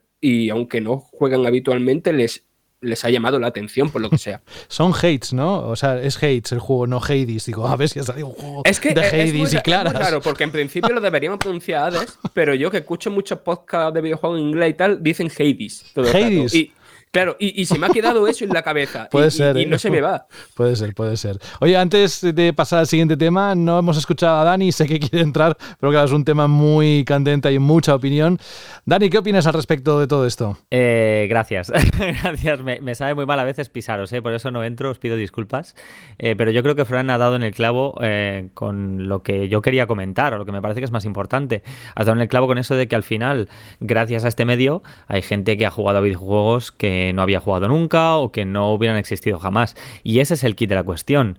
Esto se trata de un tema de responsabilidad. Em, en su época, eh, la radio movía masas, en su época la televisión movía masas, quizá un cantante, eh, un famoso, un futbolista, lo que sea. Llevamos toda la vida teniendo asociado al tráfico de influencias. Es que es así, eh, las cosas. Tú, si hay un personaje que te gusta mucho y que al que adoras y al que idolatras, como bien hemos dicho antes, si esa persona luego te anuncia no sé qué en la tele, pues a lo mejor te vas a comprar esa cosa. Y ahora estamos tratando de gente que mueve millones de personas, pero que no solo mueve millones de personas adultas, sino que mueve millones de personas que pues que tienen, como hemos dicho antes, edades comprendidas entre los 6 años a los 13, a los 14, a los 15, que son gente que, eh, que tiene que ser nuestro futuro. Porque es que es así. Entonces, mm, al igual que un famoso, tiene que tener mucho cuidado con lo que dice en la tele, o lo que dice en un anuncio, o con quién se junta o con quién no, sobre todo porque luego puede haber mucha polémica detrás y pueden haber problemas. Un youtuber o un streamer o alguien que se dedica a TikTok o un influencer de Instagram, que es que todo esto eh, es, es lo normal hoy en día, que tenga millones y millones de personas siguiéndole, tiene que tener mucho cuidado con lo que dice. Y yo puedo comprenderlo, ¿eh? Los, de hecho, mm, entiendo perfectamente la situación en la que se pueden encontrar. Al final son personas que, que, mm, en realidad están muy asleadas. O sea, son famosos, pero no salen de sus casas apenas. Y probablemente amigos cercanos reales tendrán contados con los dedos de la mano. Y puedo entender perfectamente que si al final esta gente, que es quien te da la vida, quien te hace estar cuerdo, se te ha ido a, pues a Andorra o a otro paraíso fiscal, al que sea, pues entiendo como en, el- en este caso Rubén, Rubius, pues ha dicho... mm, me voy con mi familia, con mi familia, que son tus amigos, que son tu familia real, o sea, lo que sea. Lo puedo entender perfectamente. Pero hay que tener mucho cuidado. Aquí siempre ha estado muy bien vista la picaresca en este país. Nos encanta lo de no, no, vamos a pagar en B, vamos a hacer las cosas en negro, así me ahorro este dinero. Pero cuando lo digo yo, a lo mejor llega a 10 personas. Cuando lo dice un youtuber, eh, como en este caso, esta gente, pues llega a un millón, a dos millones, a tres millones. Ahora que se ha hecho viral, ni te cuento hacia la cantidad de gente que ha llegado. Y seguramente el hecho de que lo estemos diciendo nosotros, que el perfil de gente que los sigue nos ve como abuelos que nos parece mal, pues lo, lo único que hace es validar aún más su mensaje y por eso lo apoyan a muerte, porque al final se sienten más identificados con el mensaje que da. Entonces yo creo que el- el tema es la responsabilidad que tenemos, ¿no? La frase de Spider-Man, un gran poder conlleva una gran responsabilidad, pues aquí con más razón que nunca, con la cantidad de gente que va detrás de ti y que nos tiene que pagar las pensiones al resto cuando tengamos cierta edad, es muy importante que les hagas saber que a lo mejor te vas más por, pues eso, ¿no? Por familia y no tanto por ganar más dinero, que ya ganas mucho, como bien ha dicho Ibai en su mensaje y que yo creo que le honra mucho y que me parece maravilloso todo lo que ha dicho, que ya ganas suficiente y que ya ganas demasiado, que para qué quieres más. Con lo que tienes te puedes permitir el lujo de comprarte cualquier cosa. Y además seguramente que las cosas que utilicen los videojuegos, los, los, las sillas, las mesas, los PCs, si es que seguro que se lo regalan, no necesitan más dinero. Aunque estoy muy de acuerdo en que probablemente, como bien ha dicho Rubén, lo que están haciendo es amasarse su futuro. Ahora bien, con este mensaje nos está afectando al futuro del resto. Y esto es un mensaje muy peligroso. Gracias, Dani. Podíamos dar más vueltas al tema. Creo que una hora y pico es suficiente para hacernos todos una idea. A mí me ha gustado mucho y te lo tengo que decir, Jorge, eh, tu intento inicial de conducir el tema fuera de todo lo que ha salido después, me refiero a, lo que es en sí los impuestos y demás, pero es que era muy complicado. Yo creo que eh, me parece un montón de buenas ideas para poder tratar en futuros programas, un poco cómo está afectando, pero ya no solo desde el punto de vista de todo lo que ha rodeado la polémica, Así que lo que vamos a hacer, si os parece, después de tanto comentario que hemos hecho, primero es invitaros a que vayáis a iBox a expresaros. Si queréis comentar algo del programa, no sé cuál va a ser la chirri pregunta que nos tiene preparada Alberto para dentro de un ratito cuando la anuncie, pero aparte de esto, si queréis comentar eh, algo sobre el programa, este en concreto, hacedlo por favor, que lo leeremos todo. Y vamos antes de acabar esta parte a una petición de Saúl y de Alberto, que es quitar la, la vibra, vibra, mala vibra fuera. Pues esta canción es el cuarteto de Ibai y dice algo así como buen rollo, ¿no? Cuéntanos un poco aquí para los más viejos del lugar, Saúl, qué significa, qué, qué mensaje transmite esta canción. A ver, esto, esta, el origen de esta canción es, es, bastante curioso. La canción no es una canción en sí, es un speech que hizo Ibai por una plataforma que va cogiendo los datos de audiencias de los streaming y compara el 1, el 2, el 3. Y luego ese speech lo cogió otro youtuber que se dedica a hacer música, no recuerdo el nombre, ahora, ahora en un segundo os lo recuerdo, y lo convirtió en una canción. Esa canción se hizo viral. ¿Cortopilot? Y, eh, creo que sí, creo uh -huh. que sí que era Cortopilot, sí, uh -huh. me parece que sí. Muy bueno este eh, señor, ¿eh? Este chico. Es, es un crack. Sí, que de hecho, de hecho eh, es el que aparece en el vídeo, mm. tocando, to, to, to, tocando un montón de instrumentos. Y luego se hizo tan viral que ha decidido grabarlo en poca, un plan, en plan bien, eh, metiéndole un ritmo de cumbia y haciendo a Ibai que cante, metiéndole un poco de autotune. Y ha llegado esto que es la típica canción graciosa de coña que hemos tenido 50.000 en España, que en un verano normal sería canción hit del verano total. Pues ahí queda. Desde luego, yo me estaba preguntando ahora, dentro de 10 años, ¿eh? ¿Qué, qué, dónde estaremos? ¿Cuál será la plataforma? Porque esto va y viene. Eh, ya sabéis, si recordáis en los últimos años todo lo que las tecnologías que han ido apareciendo y luego salen otras, sale Twitch, luego cuál será. En fin, que con el cuarteto de Ibai vamos a poner un punto y seguido a este programa de Banda Radio.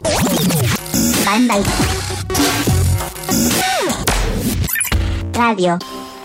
Y el punto y seguido lo ponemos con noticia, una noticia de nada, de hace unos minutos que estábamos esperando. Capcom acaba de anunciar la fecha de lanzamiento de Resident Evil 8 Viles y algún que otro detalle suculento, Jorge. Pues sí, habían eh, situado para la noche del jueves un Resident Evil Showcase, que era, digo, bueno, ahora les, les ha dado por hacer eh, Nintendo Direct de Resident Evil. Pero bueno, eh, la verdad es que luego con todo lo que han anunciado, pues sí que estaba justificado, ¿no? Por así decirlo, porque han dado la, la, fecha de lanzamiento, que saldrá el 7 de mayo. Y la sorpresa, o no tan sorpresa, porque se había rumoreado barra filtrado, es que además de para PC, PlayStation 5 y Xbox Series X y S, que eran las plataformas hasta a las que se había confirmado el juego en un principio, pues también va a llegar a PlayStation 4 y a Xbox One. O sea que también va a salir en las antiguas consolas. Que bueno, aquí luego de siempre, ¿no? Es que va a lastrar, no va a lastrar. Yo entiendo a Capcom perfectamente. Porque si no se puede comprar PlayStation 5 y no se puede comprar Xbox Series X, literalmente, pues este, ellos dirán, pues nada, pues habrá que sacar el juego también en PlayStation, en PlayStation 4 y One, porque Capcom vive de vender juegos. Así que les entiendo perfectamente el movimiento, la verdad. Se han dicho, mira, yo lo siento, pero si no, se, si no se están vendiendo estas nuevas consolas porque no hay, pues vamos a aprovechar la base instalada de One y Play 4, que es gigantesca, y vamos a lanzar el juego para la antigua generación. Así que me parece un movimiento completamente lógico. Luego, bueno, y, y no ha sido lo único, ha habido muchas sorpresitas porque han anunciado un juego multijugador, este es Resident Evil Reverse, que sinceramente tiene una pinta muy, no lo sé si la, la has podido sí, ver, sí, sí, sí, sí, Ah, vale, vale. Tiene una pinta, una pinta, interesante. Vamos a dejarlo ahí. Joder, que eres tan, eres tan diplomático. Yo ya directamente iba a decir, tiene una pinta muy mala. Pero es que tiene una historia al Capcom con los modos multijugador de Resident Evil pochos que, de, que tela. Y es que este es tan feo, tan, no sé, una pinta horrible. Pero yo qué sé, a lo mejor algún día le sale bueno. No vamos a juzgar no vamos a juzgarlo por su apariencia. Antes de tiempo, luego, sí. Luego a lo mejor resulta que es divertidísimo, está súper bien diseñado, pero lo, la, lo, que han mostrado, la verdad es que pintaba, no pintaba muy bien. Pero bueno, no deja de ser como una especie de regalo para todos los usuarios de, de Resident Evil 8. Así que bueno. Y luego, ¿qué más cositas? Bueno, otra muy interesante. La demo. Que ¿no? Sí, la demo, que va a estar disponible esta misma noche. Ahora mismo, cuando estamos grabando esto, todavía no está disponible. De hecho, está la PlayStation Store medio saturada. Sí, sí, sí. Y imagino que, bueno, que, que dentro de unas horas estará. Y lo interesante de esta demo es que no es un contenido del juego, sino que es una aventura por separado. eh, que esto es un poco lo que ya ocurrió, si os acordáis, con Resident Evil 7, que aquella demo de VR y luego otra demo que sacaron más adelante también, de que entrabas en la casa al principio y luego este segmento no pertenecía al juego. Me pareció una manera muy original, la verdad, de sacar una demo. Pues han vuelto a repetir la jugada y es una, es una demo que sí que es en los escenarios del juego y puedes ver los gráficos, puedes ver el sonido y demás, pero que digamos que es una aventura completamente independiente, por así decirlo.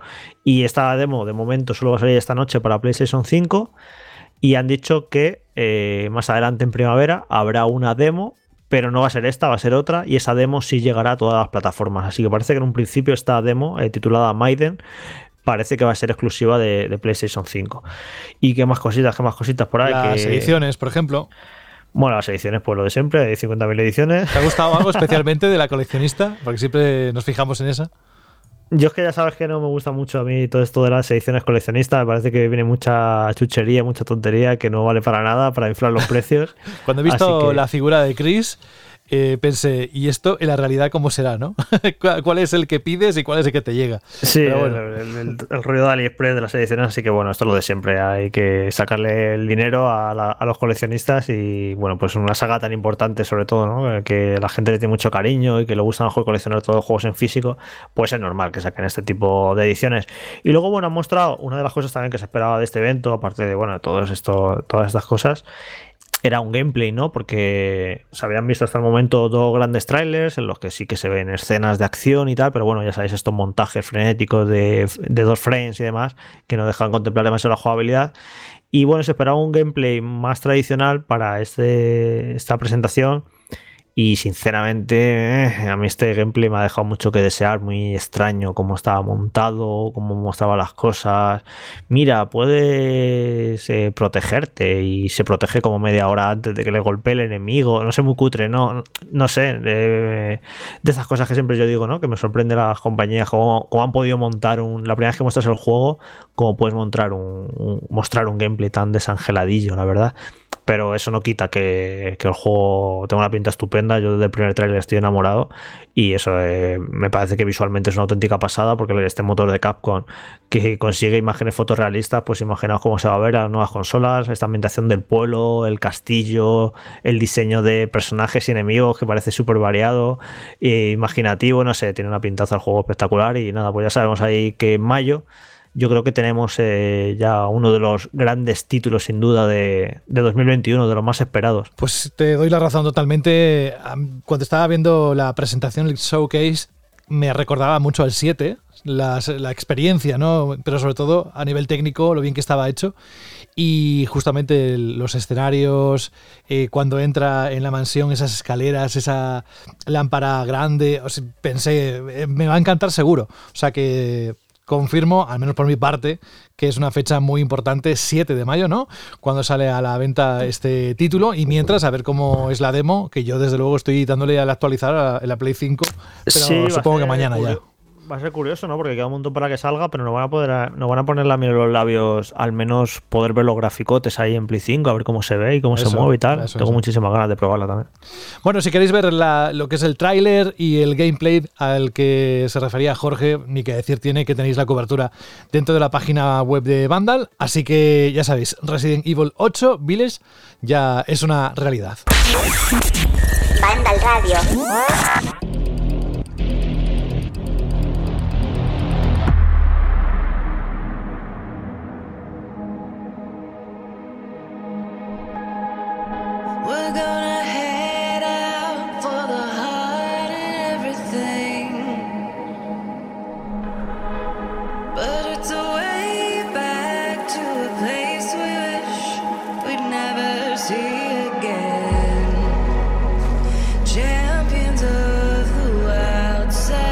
Esta es una de las canciones que seguramente muchos de vosotros y vosotras habéis identificado ya, o no, pero pertenece a Hitman 3, la nueva entrega de la saga de espionaje y sigilo de IO Interactive para distintas plataformas. El episodio final, ¿verdad, Saúl, de la trilogía, que apuesta por un tono más serio de adulto que las anteriores. O dínoslo tú, cuéntanos qué has encontrado en esta entrega. Bueno, José, lo que he encontrado en Hitman 3 es al final, pues, el broche de oro, el punto y final a la última trilogía que ha desarrollado de la Gente 47 IO Interactive, que ya sabéis que empezó en 2016 y que ha ido poco a poco pues sacando la primera entrega, la segunda hace un par de añitos y ahora esta tercera entrega que acaba de salir esta semana, que ya hemos jugado y analizado en Vandal, tenéis el análisis en la web. Y un resumen claro y conciso. Es un juego eh, con todo lo bueno que tiene Hitman, con todas las posibilidades que nos da para hacer todos los asesinatos, con todas las intrahistorias que tiene cada nivel, eh, con todos los disfraces, con su alta rejugabilidad. Y también añaden un par de cositas a nivel de mejoras de mecánicas jugables que hacen que sea la entrega más disfrutable y además cuenta con algunos de los niveles mm, yo creo que ya no solo con algunos de los mejores niveles de la trilogía, sino de toda la saga Hitman. En concreto, ha habido dos niveles que no quiero decir su nombre para que cada uno luego se encuentre con la grata sorpresa a nivel jugable de lo que son. Pero sobre todo hay dos niveles, uno por ambientación y por un par de interhistorias y de cositas especiales que encontramos en él eh, que me ha parecido espectacular. Y otro en el que, vamos, en el que tienes tantas posibilidades y puedes hacer tantas cosas y que es un nivel que me parece que es como el examen final de que sabes jugar a Hitman y me parece espectacular. Además, un nivel que, tiene muchísimos detalles y que en el que hay muchísima gente junta que se ve que se explota casi el todo eh, el motor del juego, que también nos deja con algunas de las de, la, de las puntos o los escenarios más espectaculares que podemos ver a nivel visual, sobre todo en una localización china llamada Gongjin, que ahí entramos en una calle, en una urbe con un montón de luces de neón, rollo cyberpunk, en el que vemos como luce que es espectacular. Luego, cositas nuevas que tiene el juego, además de su clásica rejugabilidad y de ser más Hitman, que eso es bueno. Pues tenemos eh, los dos añadidos más que, que, más se notan, básicamente son una cámara que nos va a acompañar en todo momento y que la podemos usar tanto para sacar fotos como para escanear documentos, escanear incluso códigos QR que hay en ciertas zonas que nos permiten obtener información y para piratear ciertos sistemas como puertas para poder acceder a ciertos sitios. Otro de los elementos jugables que se añaden son unos atajos permanentes, un poquito rollo los atajos de Resident Evil, que son atajos que visitas la primera vez un escenario y hay una escalera que está bloqueada y que puedes desbloquear o una puerta y esa, ese atajo lo abres y luego cuando vuelves a visitar el escenario para rejugarlo, para eh, tener objetivos adicionales y demás, eh, pues ese atajo ya está completamente desbloqueado. Luego también se aprovecha la nueva generación tanto para mejorar los gráficos como para ir a 60 FPS, como también para retocar un poco la IA de los enemigos, que están bastante más atentos, eh, la tecnología de multitudes del motor Glacier, que ya os comenté que hay un nivel en el que se aprovecha al máximo y en general se, se ve y está muy bien acabado. Y a nivel de historia, no os esperéis un gran thriller, al final, un gran thriller, no, un gran thriller. Al final, Hitman no es un juego que destaque por su parte argumental, pero sí que nos encontramos con una historia que para mí acaba bastante bien. Además vamos a encontrar bastante más elementos de la historia dentro de los propios niveles, porque en Hitman 1 y 2, esta trilogía, digamos que dentro de los niveles había poca chicha y la historia se nos iba contando más bien entre los interludios entre cada misión, y en este no, en este ya hay bastante de argumento en varias de, de las misiones y eso está muy bien. En resumen, y ahora me preguntáis cosas, porque tampoco quiero liarme mucho. Eh, A mí, como amante de Hitman, es un juego que me ha gustado mucho. Me parece el más redondo de la saga. Como ya os comentaba, tiene algunos eh, niveles que me parecen de lo mejorcito que se ha hecho Hitman. Creo que todos los amantes de los asesinatos lo, lo van a pasar en grande. Y sí que también me he encontrado con que al final Hitman 1, 2 y 3 es casi un juego hecho, hecho de una y dividido en tres partes y sí que hay un poco de agotamiento en la saga Y por eso me parece de aplaudir que IO Interactive haya dicho que de momento pone en pausa a la gente 47, que le da unas vacaciones.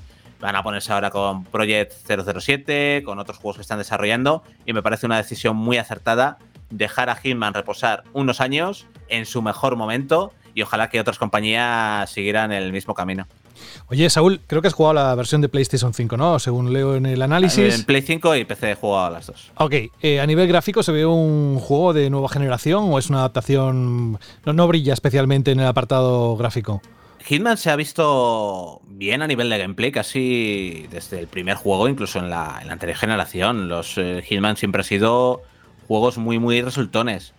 Eh, quizás por, estoy un poco viciado quizás por ver Cyberpunk 2077 en PC a, a toda leña. Entonces, eh, para mí, ahora mismo dar un salto a nivel de, de, calidad gráfica de nueva generación me parece un poco, un poco difícil, pero sí que se ve muy, pero que muy bien. El tema de ver a tantas personas en una misma localización es una pasada.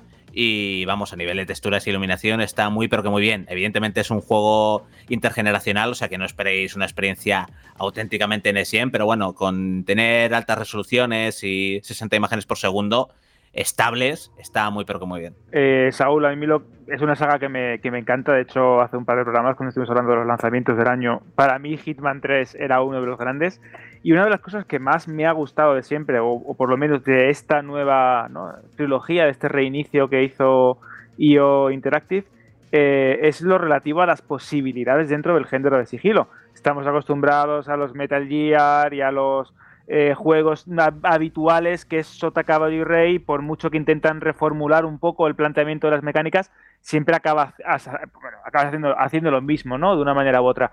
Pero Hitman siempre te da ese plus de poder decir, eh, voy a afrontar esta situación de tal manera, voy a intentar retorcer un poco eh, la manera de infiltrarme en tal sitio, me voy a buscar tal disfraz. Eh, ¿Cómo son los diseños de los nuevos niveles y sobre todo se mantiene este mm, buena o esta oferta tan gigantesca de maneras de afrontar un nivel? Sí, cuando me refiero a que tiene uno de los eh, algunos de los mejores niveles de la saga, me refiero también, evidentemente, a por todas las posibilidades que nos da. Por ejemplo, que os contaba que es como un examen de, oye, ¿sabes jugar a Hitman? Es porque es eh, quizás el nivel el que más libertad nos dejan, que, tienes que. que hay pocas intrahistorias, entre comillas, y que simplemente arréglatelas como te, la de, como te dé la gana para eliminar a los objetivos y tú ya vete explorando el escenario y vete viendo si quieres provocar un accidente, si quieres electrocutarlos, si quieres pillarlos despistados y matarlos con, con, con, tus manos ahogándolo o con el cable o lo que sea, tú verás. Luego cada nivel evidentemente tiene muchísimos disfraces, muchísimas posibilidades, tanto por pistas que te va dejando el propio nivel, como por las propias intrahistorias que puedes aprovechar del, del nivel para conocer más a nivel argumental y también para aprovecharlas para intentar liquidar a, a esa gente a la que tienes que asesinar. Hay muchísimas posibilidades y vamos, tiene, vamos, puedes ir con sigilo, puedes ir a lo loco. De hecho, también hay un par de niveles en los que, o un par de momentos en los que vemos cosas un poquito diferentes de Hitman y que dan un poco más de pie al rock and roll. Lo voy, a dejar así. Y vamos, está muy pero que muy bien, así que es que es Hitman total, depurado y con el mejor diseño de niveles en muchos casos que, he visto hasta ahora. Así que eh, los que os guste Hitman, no, no, vamos, vais a estar encantadísimos con esta entrega. Una cosilla, Saúl. Eh, yo todavía no le he dado a ninguno de, esta, de este mundo del asesinato, de esta trilogía. Y a mí me llama, mmm, o sea, me llama la atención muchísimo este Hitman 3 porque además de tu opinión, to todo lo que estoy viendo por redes sociales y tal, está mmm, muchísima gente flipando. Pero claro, aquí está el tema de que en Hitman 3 puede importar los niveles de, del primer Hitman y de Hitman 2. Y la cosa es, ¿yo qué diferencia voy a ver de si me juego el primer Hitman, que lo tengo, a si me compro Hitman 3 e importo los niveles del primer Hitman a este? La cuestión es que de esa forma eh, vas a tener mejoras como el tema de la cámara, atajos y demás que tiene este Hitman 3. Entonces lo recomendable es coger importar y jugarlo todo desde que, este Hitman 3 sirva como base para, para toda la saga. Y, que, y por eso, pre- precisamente, por ejemplo, debido a esto y a que mucha gente pues, estaría esperando que acabase la trilogía para jugarlo todo el tirón, no he querido hablar demasiado de la trama para no estropeársela a nadie, porque podría resumir la trama de los dos primeros, pero sé que mucha gente está esperando a esta, esta tercera entrega. Entonces, mi consejo es que cojas, importes y, y juegues todo desde, desde Hitman 3. Vale, vale, vale, vale. Yo también tengo una duda. Yo también diré que eh, personalmente llegué demasiado tarde a esta saga. En- de hecho, llegué cuando lo pusieron en Game Pass y de eso no hace mucho. Eh, le recomiendo a todo el mundo que por Dios que lo pruebe, que es una joya, es algo completamente único y espectacular donde los haya. Eh, pero hay una cosa que me llama mucho la atención del tercero y que no tengo muy claro cómo lo han implantado. He visto que le han puesto compatibilidad con VR. Pero esto es completa, todos los niveles, son niveles especiales, porque la verdad es que la tercera persona le sentaba muy bien. En principio es completa, ¿verdad, Jorge? Lo que pasa es que no hemos podido, no hemos podido probarlo. ¿No lo has podido probar? Sí, No, no, no. y exclusiva de PlayStation VR, creo. No sé si es una exclusiva definitiva o es temporal, no sé cómo, cómo lo van a hacer. Claro, el tema es que al ser exclusiva de PlayStation VR, tiene que jugar a la versión de PlayStation 4, no vale la de PlayStation 5. Correcto. Muy bien, ¿alguna cosa más que tengáis que preguntar a Saúl? O si quieres ya como cierre, Saúl, para todos aquellos que todavía están indecisos o indecisas, que aparte de invitarles a que vean todo el contenido que hay en Vandal, en la página web, como tu análisis, vídeo, etcétera, ¿qué les dirías? Es que en realidad yo creo que con Hitman 3 no hay demasiada gente indecisa. Al ser el final de una saga, quizás los que no hayan probado nunca Hitman, pero vamos, si os gustan los juegos de infiltración, sigilo, asesinato y con un montón de posibilidades súper rejugables, encima son juegos que de por sí no duran demasiado, 6, 8 horas cada entrega, o sea que al final te plantas en 24 o 32 horas, te plantas con, los, con todos los juegos, los has acabado, pero sí que tienen muchísima reju- rejugabilidad, nuevos objetivos cuando te lo pasas, entonces son muy rejugables, muy disfrutables. Y si os está picando el gusanillo, probad, probadlo, probadlo, Yo, os va a gustar. Para quien haya que no le guste el sigilo y la infiltración, porque igual que a mí me gusta mucho y siempre que los juegos de acción te dan eh, la posibilidad de jugar de, con, a tiro limpio o con sigilo, yo siempre elijo sigilo, pero pues entiendo que haya jugadores que tampoco les parezca un rollo lo del sigilo y la infiltración, que lo vean de- de- desde otro punto de vista estos Hitman. Son cada escenario, cada nivel, es como un enorme puzzle y tiene un poco de aventura gráfica incluso, de Sí, sí, sí. saber eh, observar bien todo, los objetos, lo- las personas, sus movimientos y tener ideas, ¿no? De decir, vale, con el qué puedo hacer con estos objetos, qué puedo hacer con este personaje que le pone aquí. Es un juego casi, me, me gusta decir, más de puzzles que de pura infiltración, como un Dishonored o algo así. Yo lo veo eso, que si a lo mejor nunca os ha llamado la atención, pensad que en este juego como, como también como un juego de puzzles. Sí, de ver, de ver los atajos, de ver las posibilidades, de ver las rutas que van haciendo, de fijarte que, ay, fíjate, este se pasa aquí mirando un rato esto y puedo coger y aflojar la conexión de este circuito eléctrico y se va a electrocutar. O vaya, este está haciendo esta ruta y cuando acaba de hacer esta ruta coge y se bebe un chupitazo de whisky. Entonces voy a coger, voy a robar un traje a un camarero, me voy a infiltrar, le voy a envenenar la copa, se la voy a servir y lo, lo voy a matar. Son cosas muy, muy interesantes y que, vamos, os van, os van a gustar seguro.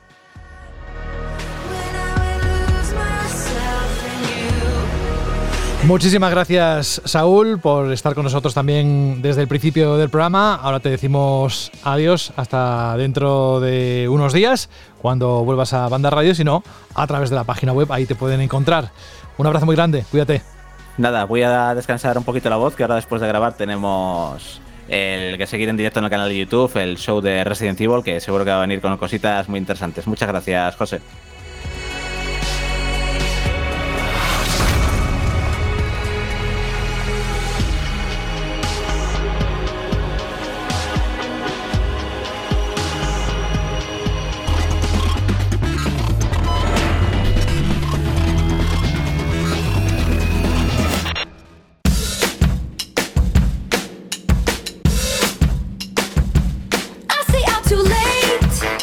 Volviendo a lo de antes, hubiese estado bien ver en, en el acto del presidente de Estados Unidos a esta mujer, porque seguro que tú hubieses flipado y no los fireworks esos de la Katy Perry que me han dicho que ha estado muy bien y lo tengo pendiente de ver. Pero bueno, eh, Taylor es Taylor y así, además es muy fan, ya hemos dicho en el programa de Biden. Así que todo en orden. Vamos a por la sección antes de que llegue Rubén con la parte de la cacería y el top 10 de los videojuegos más vendidos en el 2020. Alberto, vamos con la Chirly pregunta. Primero recordando lo que lanzaste la semana pasada. ¿Qué pregunta fue? Pues claro, estábamos hablando de los youtubers si a raíz del fenómeno Rust era qué opinión os merecían los juegos que se ponían de moda precisamente a través de ellos, ¿no? Ya sean Rust, en Among Us, Minecraft, eh, PUBG, cualquiera. Y hemos tenido un montón de respuestas tanto en iBox como en audio y voy a comenzar, si te parece bien, José, leyendo el comentario de Espi9 que nos decía lo siguiente, respuesta a la chile pregunta. Dos puntos. Yo veo bien los juegos de moda. A veces son juegos que pasarían desapercibidos en el caso de nuevos lanzamientos, o morirían en el caso de juegos más antiguos que resurgen. Para mí, no suelen ser mis principales videojuegos, o de mayor gusto, pero son un extra que te pueden dar muy buenos ratos. Un saludo, chicos. Esto es algo que estaba comentando también Frank en su momento. Es, es como redescubrir un título que a lo mejor se te había pasado por delante y no lo habías hecho en mucho caso. O juegos que están ahí pendientes, que siempre has querido jugar, los ves, te gustan y dices, venga, ya que estoy aquí, juego. Y encima, si tienes una buena comunidad que te apoya, porque es multijugador o lo que sea, pues mejor todavía. Qué visionario si eres, parece, ¿no? Qué, qué- qué visionario eres. Eh, o sea, lanzas la pregunta y, y justamente ¿Has unos días después se ¿Has forma la- una tangana grande. que lo estaba, lo estaba viendo venir, lo estaba viendo venir. No, pero es verdad que es algo que, como comentaba Jorge al principio del programa, es algo que estamos viendo, ¿no? Cada vez más como un videojuego se pone de moda. El caso de Fall Guys, el caso de Among Us, eh, cualquier título de Riot Games, cómo van evolucionando este tipo de modas, cómo van durando cada vez menos, que eso también es curioso, como eh, publicamos también en, en Vandal, creo, una serie de estadísticas de cómo cambian las audiencias según el fenómeno de turno, como en la vida real, ¿no? El interés como va, se va extrapolando de un lado a otro, pero bueno, creo que era curiosa y hay comentarios muy buenos.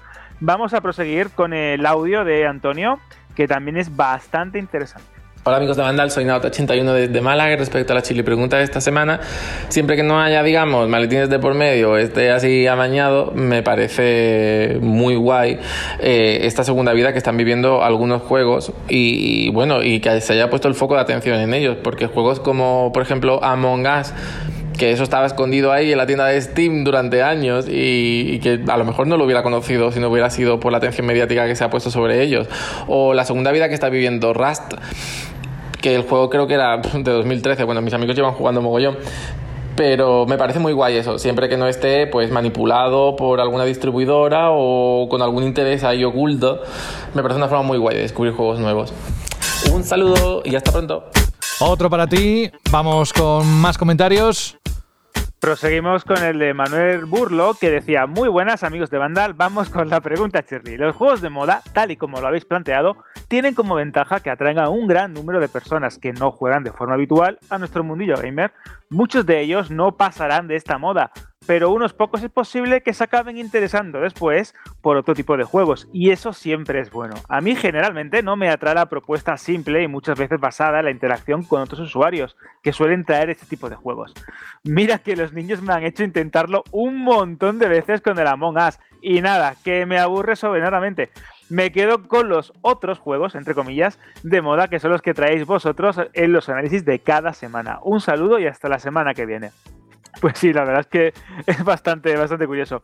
Vamos a proseguir con el audio de Iván, que también aporta un punto de vista muy interesante sobre esa pregunta. Hola amigos de Vandal, aquí Iván. Bueno, respecto a la chili pregunta, pues yo pienso que lo de los juegos de moda que está bien que los streamers y tal lo den a conocer, porque hay muchos productos que si no fueran por ellos seguramente que nadie jugaría o muy poca gente, pero pienso que tampoco hay que volverse excesivamente loco con esto, porque se ha visto que juegan a una cosa y todo el mundo ya quiere jugar a eso y al final muchas veces por jugar a ese juego estás perdiéndote otros cuantos que son muy buenos. Entonces está bien que se den a conocer, pero tampoco dejar otros de lado. Venga, un saludo. Más comentarios, Alberto. Pues tenemos el Danida Esu. Este, este nick está hecho para que me trabe y acabe haciendo aquí el ridículo. Que dice: Buenas, solo comento porque me llama la atención varias coincidencias que ocurrieron en este programa con respecto al de la semana anterior. Mi primera película en cine también fue La Última Cruzada. Y si es del 89, pues tendría unos 7, unos 7 años. Y la verdad es que soy muy fan de indie. Época en la que también me regalaron mi primera consola y aquí sigo. También comentan varias personas la manera de escuchar el podcast. Y leñe, me pasa igual. Antes de subir al coche voy tocando en el móvil para encender que se escuche por Bluetooth. Y me acompañéis esos 20 minutos de viaje os escucho de 20 en 20 minutos. Y como, y como comenta David Mateu, tengo un hijo de 5 años con el que empiezo a jugar a juegos como Sackboy o Yoshi. Y la peque de, de 3 que le encanta mirarnos, pero aún no coge bien el mando y le cuesta mucho el tema del joystick. Lo comento porque Rubén Mercado comentó varias veces que su hijo pequeño le da muy bien. Gran programa, chicos, pero lo mejor, lo de los juegos independientes. Bueno, Rubén, por alusiones, ¿qué te parece? Pues me encanta, me encanta y veo que. Espera, espera, que está al fondo. He dicho, baja el volumen del micro que estabas un poco alto antes. Y mira, se lo ha bajado tanto que parece que está haciendo el programa metido en un sótano. Ya, Ah, lo, ya lo he subido. Ahora, ahí, ahí, ahí. ¿Qué decías? que digo que, que me alegro, que me alegro y me gusta ver que no solo el enfermo es mi hijo, así que me quedo como más tranquilo como padre, como mal padre, vamos. Como buen padre, bueno, sí es un ejemplo. Sí, esto lo comento aquí porque lo comenta por el chat interno, pero está pendiente de su niño, lo ducha, le da de comer, hace las ventas, prepara la cacería, es que yo creo que es el, el Action Man perfecto.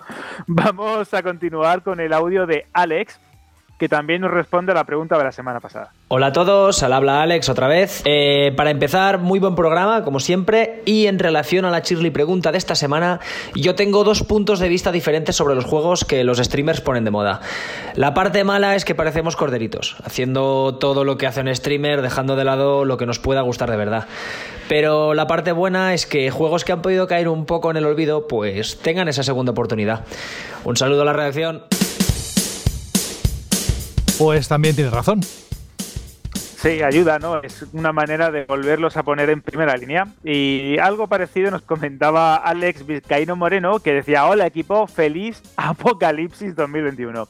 Antes de que veamos el futuro de Mad Max, que era en 2021 o así, o los catastróficos resultados de la vacuna como en Soy Leyenda, este le da mucho a la ficción apocalíptica, os respondo a la pregunta.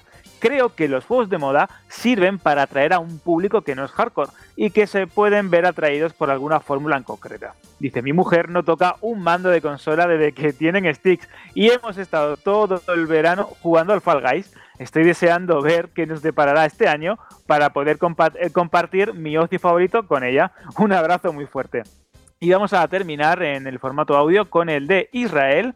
Y antes de escucharlo, agradecer a David Mateo Alfonso, a Javier Junquera, a David Garcés, en definitiva a todos los que semana tras semana eh, respondéis a la pregunta Shirley y apoyáis el podcast. Hola, gentes de Vandal, aquí Israel de Madrid. Lo primero, feliz año, soy la, pri- la primera que participo este año.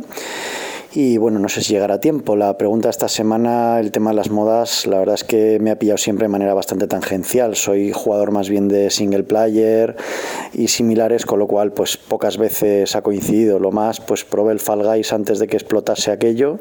No me hizo tampoco mucho tilín, así que vamos, básicamente que las modas, pues el que las disfrute bien, que a mí me dan igual. Venga, hasta luego.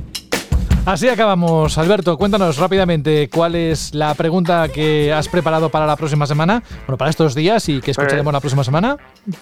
Pues me voy a poner muy intenso, José. A ¿Qué ver, videojuegos qué raro. os ¿Tú? han hecho, Uy. atención a esto, yo que soy muy, muy sentido, ¿qué videojuegos os han hecho reflexionar? ¿Cuáles de ellos creéis que os han cambiado la vida? Bueno, yo creo Eso que es esto decir puede dar ¿eh? para Claro, claro, para dar eh, anécdotas personales, momentos concretos en los que disfrutas de un, juego eh, especial que te cambia por completo y te hace reflexionar, alguno que te abre la mente en un determinado aspecto, creo que puede ser muy bonito porque muchas veces nos olvidamos que esto también puede llegar a tocar ¿no? la patata de más de uno. Así que ya sabéis qué videojuegos os, ha- os han hecho reflexionar y cuáles de ellos creéis, ¿no? O podéis opinar que os han cambiado la vida. Muy buena pregunta. La respuesta es la próxima semana, ya sabéis, a través de iBox. O si queréis mandarnos un audio, como han hecho nuestros amigos oyentes, tenéis que mandar un correo a radio.vandal.net con el corte de audio que no supere los 30 segundos, ¿vale? Y que en cuanto a influencia de juegos, ¿qué quieres que te diga? Ahí está Rubén, que es justamente el vivo ejemplo de lo que un videojuego puede hacer en tu mente.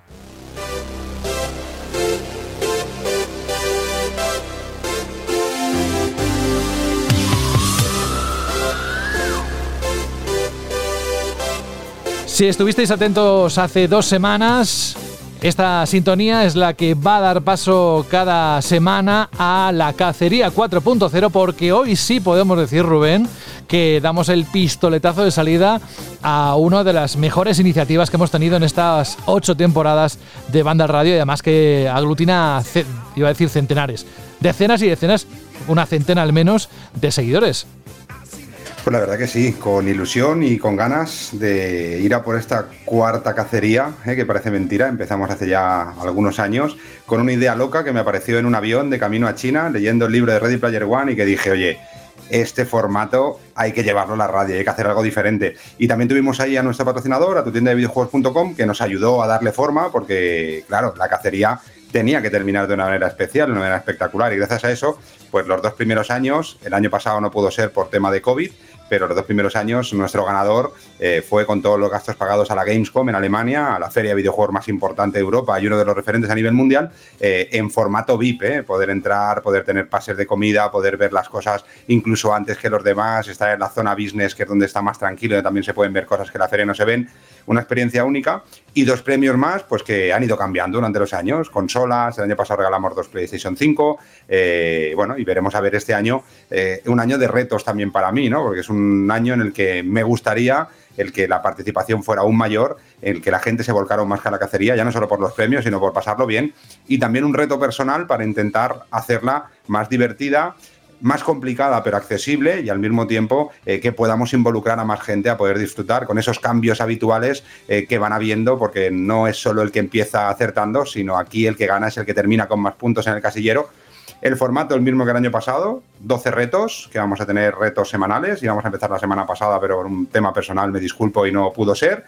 Forma de participar, pues eh, diremos un reto cada semana en el podcast semanal eh, con ciertas pistas en el que tendréis que encontrar eh, cosas relacionadas con el mundo del videojuego, la cultura pop, el cine, eh, la música, los cómics, todo lo que pueda tener algo en relación con la cultura pop desde los 70 hasta ahora y sobre todo también relacionado con los videojuegos y con este mundo que tanto nos apasiona. Tendréis dos semanas para poder mandar vuestra respuesta. Las respuestas las tenéis que mandar como siempre al mail de- del podcast, al mail del programa, a radio.bandal.net. Solo una respuesta por participante, es decir, no podéis mandar dos, tres o cuatro. eh, solo la primera respuesta que mandéis eh, será como, bueno, pues será cogida como, como la correcta o la incorrecta. Tendremos tres ganadores y con novedades, porque este año no vamos a decir todavía los premios, como sabéis, ya sabéis en el- eh, la línea en la que estamos. No sabemos si va a haber Gamescom, si no va a haber Gamescom, con lo que empezaremos contando que no, pero que esta cacería también va a ser una cacería diferente en cuanto a premios y atentos porque cada semana iremos diciendo nuevas cosas que van añadiéndose a esos premios de esos tres ganadores. Acordaros que es indispensable seguir en redes sociales tanto a, nosotros, eh, a, a Vandal Online, como también a tu tienda de videojuegos, que es nuestro patrocinador y sigue siendo nuestro patrocinador y sin él sería imposible el poder tener los premios que tenemos en la cacería. Y después de decir todo esto, pues yo creo que hay que decir la frase que muchos de vosotros seguro estáis esperando y tengo muchas ganas de decir, que dice así. Eh, espera, ¿cómo que dice así? ¿Que vas a lanzar ya el reto?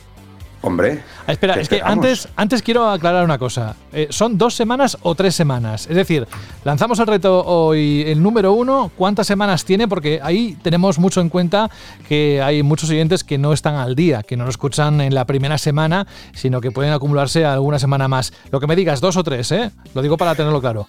Bueno, para ponerlo fácil, sobre todo queriendo este año que más eh, participantes se unan, vamos a dar una semana más, vamos a hacer tres semanas, es decir, desde hoy que lanzaremos el primer reto, Eh, la semana que viene lanzaremos el segundo, luego el tercero y a las tres semanas de que pongamos en marcha este reto empezaremos a dar las respuestas a, cada uno de los retos ya de manera continuada semana tras semana. Pero tenéis tres semanas para participar, para participar radio arroba vandal.net, acordaros vuestras respuestas.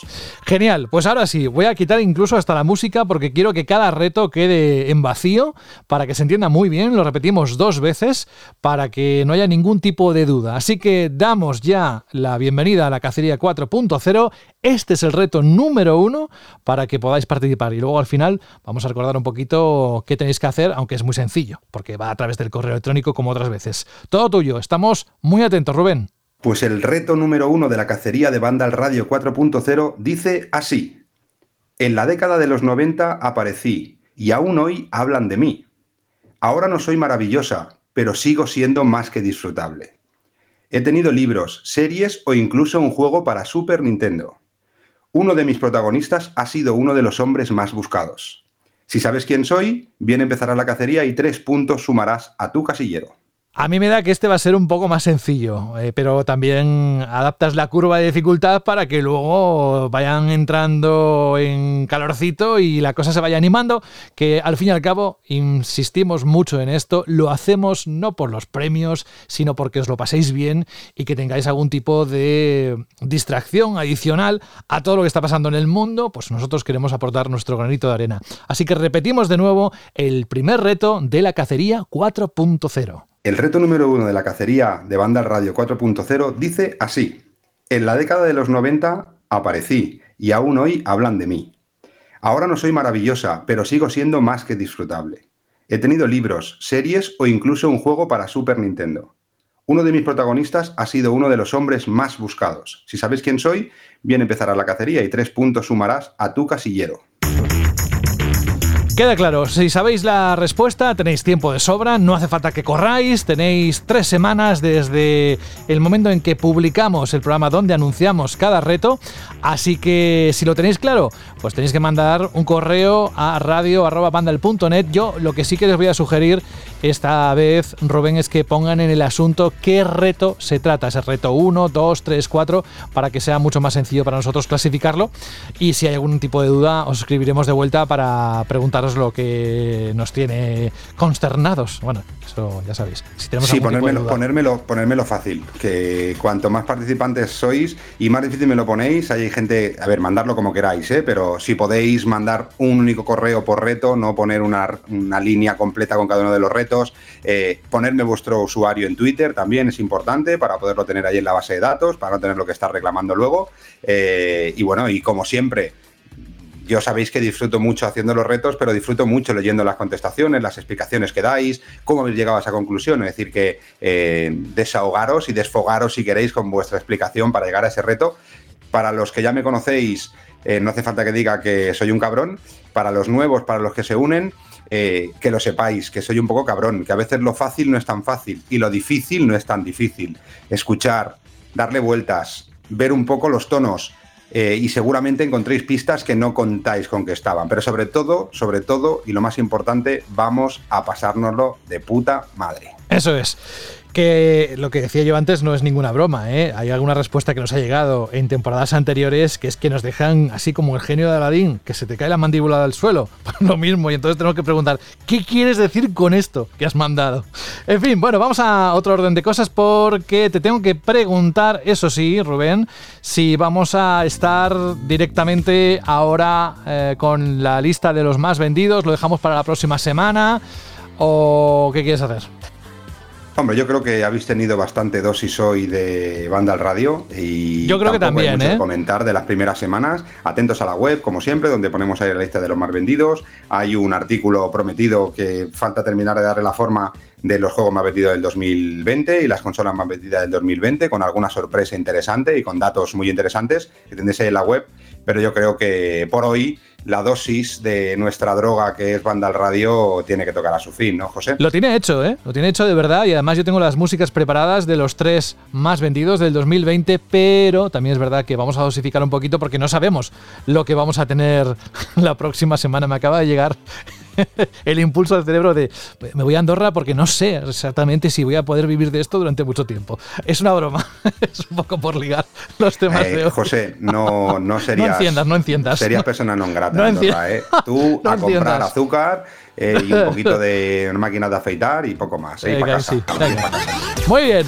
Bueno, antes de irnos, vamos a comentar algo que tiene que ver con nuestro patrocinador, tu tienda de videojuegos.com, que son las promos que cada semana nos gustan y que sea hacer nada, un breve repaso, porque es la punta del iceberg. Hay un montón de ofertas dentro de su página web. Vamos a empezar con la promo que tienen hasta el día 31 de enero, en la cual está el NBA 2K21 para PlayStation 4, Xbox One y Switch por 27,49 euros. O el Mafia 1, edición definitiva para PlayStation 4 y Xbox por 22,49. O el Mafia Trilogy para PlayStation 4 y Xbox por 36,49 euros. ¿Qué más, Rubén? Bueno, pues si se os han puesto los dientes largos con el análisis de Hitman 3, un juegazo brutal, eh, también podéis haceros ya con Hitman 3 para Play 5 y Xbox por solo 62,99 euros. Así que un super precio para uno de los lanzamientos más importantes, de los pocos lanzamientos importantes de estas semanas. Y en febrero hay un lanzamiento muy interesante también, muy esperado para la consola portátil de Nintendo, ¿verdad, Rubén? Cuéntanos tú cuál es la promoción que tienen. Bueno, pues tienen dos promociones relacionadas con el universo Mario, ¿no? Un año importante para Nintendo. Eh, podéis ir reservando ya la Nintendo Switch edición limitada de Mario Bros. por solo 329,90 euros. Una consola que va a volar seguramente y que será de esas consolas que luego la gente irá buscando, pues la podéis reservar ya en la web a un precio inigualable. Y si ya tenéis la consola y lo que queréis es disfrutar en cuanto salga para recibirlo de lanzamiento en vuestra casa de la última aventura de Super Mario, podéis también reservar Super Mario 3D World más Bowser Fury por 54,99 euros. El lanzamiento es el 12 de febrero y así os aseguráis que ese mismo día tendréis el juego o la consola en vuestra casa. Vamos, más fácil imposible. Sí, y algo que siempre decimos al final de, este bloque, pero que yo creo que no os cuesta nada y sobre todo podéis tener algún tipo de alegría con respecto a estas promos porque no tiene por qué ser en el momento que nos escuches. Puedes verlo mientras estás viendo tu timeline de, de Twitter porque los podéis seguir a tu tienda de videojuegos.com a través de Instagram y Twitter en su cuenta arroba ttd videojuegos, ¿eh? Arroba ttd videojuegos. Y con esto y un bizcocho que se decía siempre, que esto es muy viejuno, pero me gusta decirlo, ¿por qué no? Que antes decía alguien que nuestro público es muy joven, permitidme que lo, dudan, lo dude en el sentido de que hay mucha gente, muchos padres que, que nos escriben, que están en esa franja entre los 30 y 40, incluso más allá. No hay edad, aquí todos son bienvenidos y bienvenidas, pero que vamos, que aquí si empezaran a contar las historias, Fran, te sorprenderías, ¿eh? Por cierto, Fran Gematas, un abrazo muy grande. La próxima semana te esperamos aquí en Banda Radio y a ver qué nos deja la actualidad, porque visto lo visto esta semana, igual nos, nos tiramos ocho horas hablando de un tema. A ver, a ver, yo la verdad es que mm, llegué de las vacaciones la semana pasada y fue súper emocionante porque todos los días pasaba algo y esta semana ha sido más flojita y a ver si la siguiente recupera un poquito la cosita. Pues cuídate mucho y gracias por estar siempre con nosotros en cada edición de Banda al Radio, Fran. Hasta la próxima semana. También a Alberto González, que esta semana, bueno, no sé si estás jugando algún tipo de título que o estás esperando incluso a ese de Mario Bros, eh, que tú le das, Mario Bros no, el Super Mario 3D World, que tú le das a todo. Pero bueno, que la próxima semana seguimos hablando y a más cositas, más preguntas te haré, ¿vale? Perfecto, José, hasta la semana que viene. Un fuerte abrazo. Y hacerle feliz, mandarle la respuesta a la Chirly pregunta eh, a través de los canales que hemos comentado. Un abrazo a Alberto, también gracias Dani Paredes. Hoy posponemos el buzón del oyente. Hay cinco audios que tenemos que escuchar muy interesantes.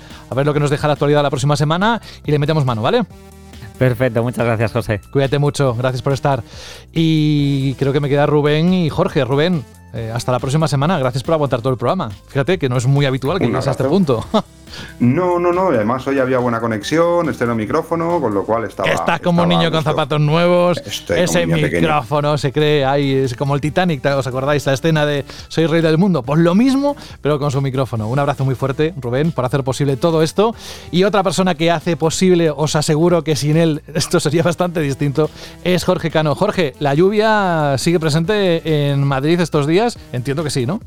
Sería distinto, a lo mejor para bien. Anda ya, esto- venga, nada, ven, en serio. Esto nunca se, esto nunca se sabe. Que no, que no. Que No, hombre, la por, lluvia- por el número de seguidores que escuchan cada programa que va aumentando, supongo que algo estaremos haciendo bien. Sí, yo qué sé, imagino. Que.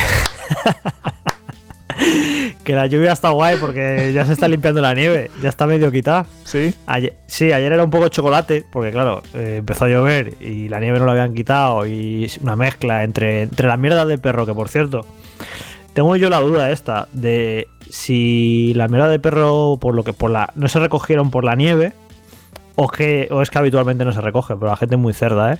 Y eso, entre la nieve, la lluvia y la basura de la gente era ir por las calles, tenías que ir con botas de botas altas. Por si acaso. Pero bueno, sí, y, sí, tú, y tú que eres bajito, pues la mierda hasta el cuello. ¿no? Qué burro es. No, pero si tú supieras el dinero que invierten los ayuntamientos para la concienciación de, sí, de, de tener un animal, sacarlo a la calle y recoger eh, las cacas y demás, te, te sorprenderías muchísimo. No, pero es que aquí yo creo que hubo como una veda de, Buah, es, es como es la nieve, se puede tirar cualquier cosa. Y como que cuando desaparecerá la nieve va a desaparecer la mierda. Es como, no sé, me parece curioso el fenómeno, pero bueno, en fin. A lo mejor de no eran, solo de, no eran solo de perros, Jorge. Venga, ya No, está. no, no. Gracias por la imagen. Sí, había, había de todo, había de todo. O sea, que pones perros. En fin, Jorge, la próxima semana más. Un abrazo. Cuídate. La próxima semana, jueguecitos. A ver si algo de lo que nos gusta de jueguecitos. Que bueno, está así un poco raro el programa de hoy, el tema, pero que está viendo el calendario y sale el juego este de terror de Medium. Lo vamos a analizar y Sí. algunos más que otros, así que va a estar bien. No tengo ganas, ¿eh? Yo al de Medium. Mira, es que no calla, ¿eh? Es que no ¿eh? calla, que le gusta el micrófono, ¿eh? Que Sí, te luego ha no juega despedido. nada, mucho, tengo ganas no sé qué, tengo ganas no sé cuánto y luego no juegas a nada. Sí, bueno. Hay Eso. tantas cosas que tengo ganas que no hago ca- casi nunca. y No, queremos saberlo. decirlo, no, ¿eh? no, no, quiero no, ni queremos saberlo. Gracias. Vale, te queremos seguir respetando. Gracias, Rubén. Adiós.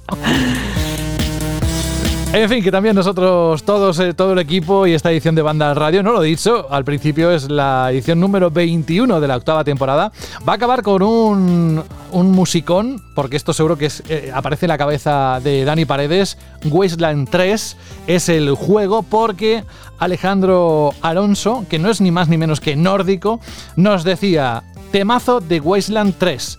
Down in the Valley to Pray. Gran banda sonora, mejor juego. Y así con esta canción nos vamos a, lo que tengamos que hacer.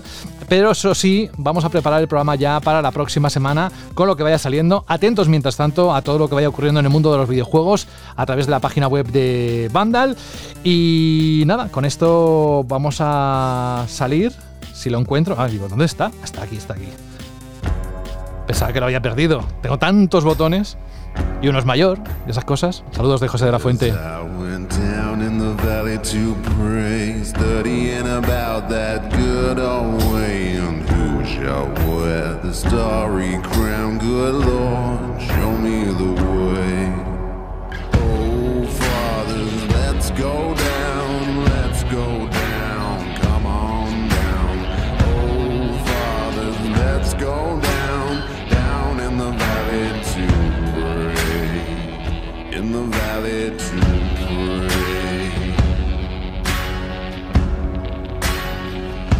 As I went down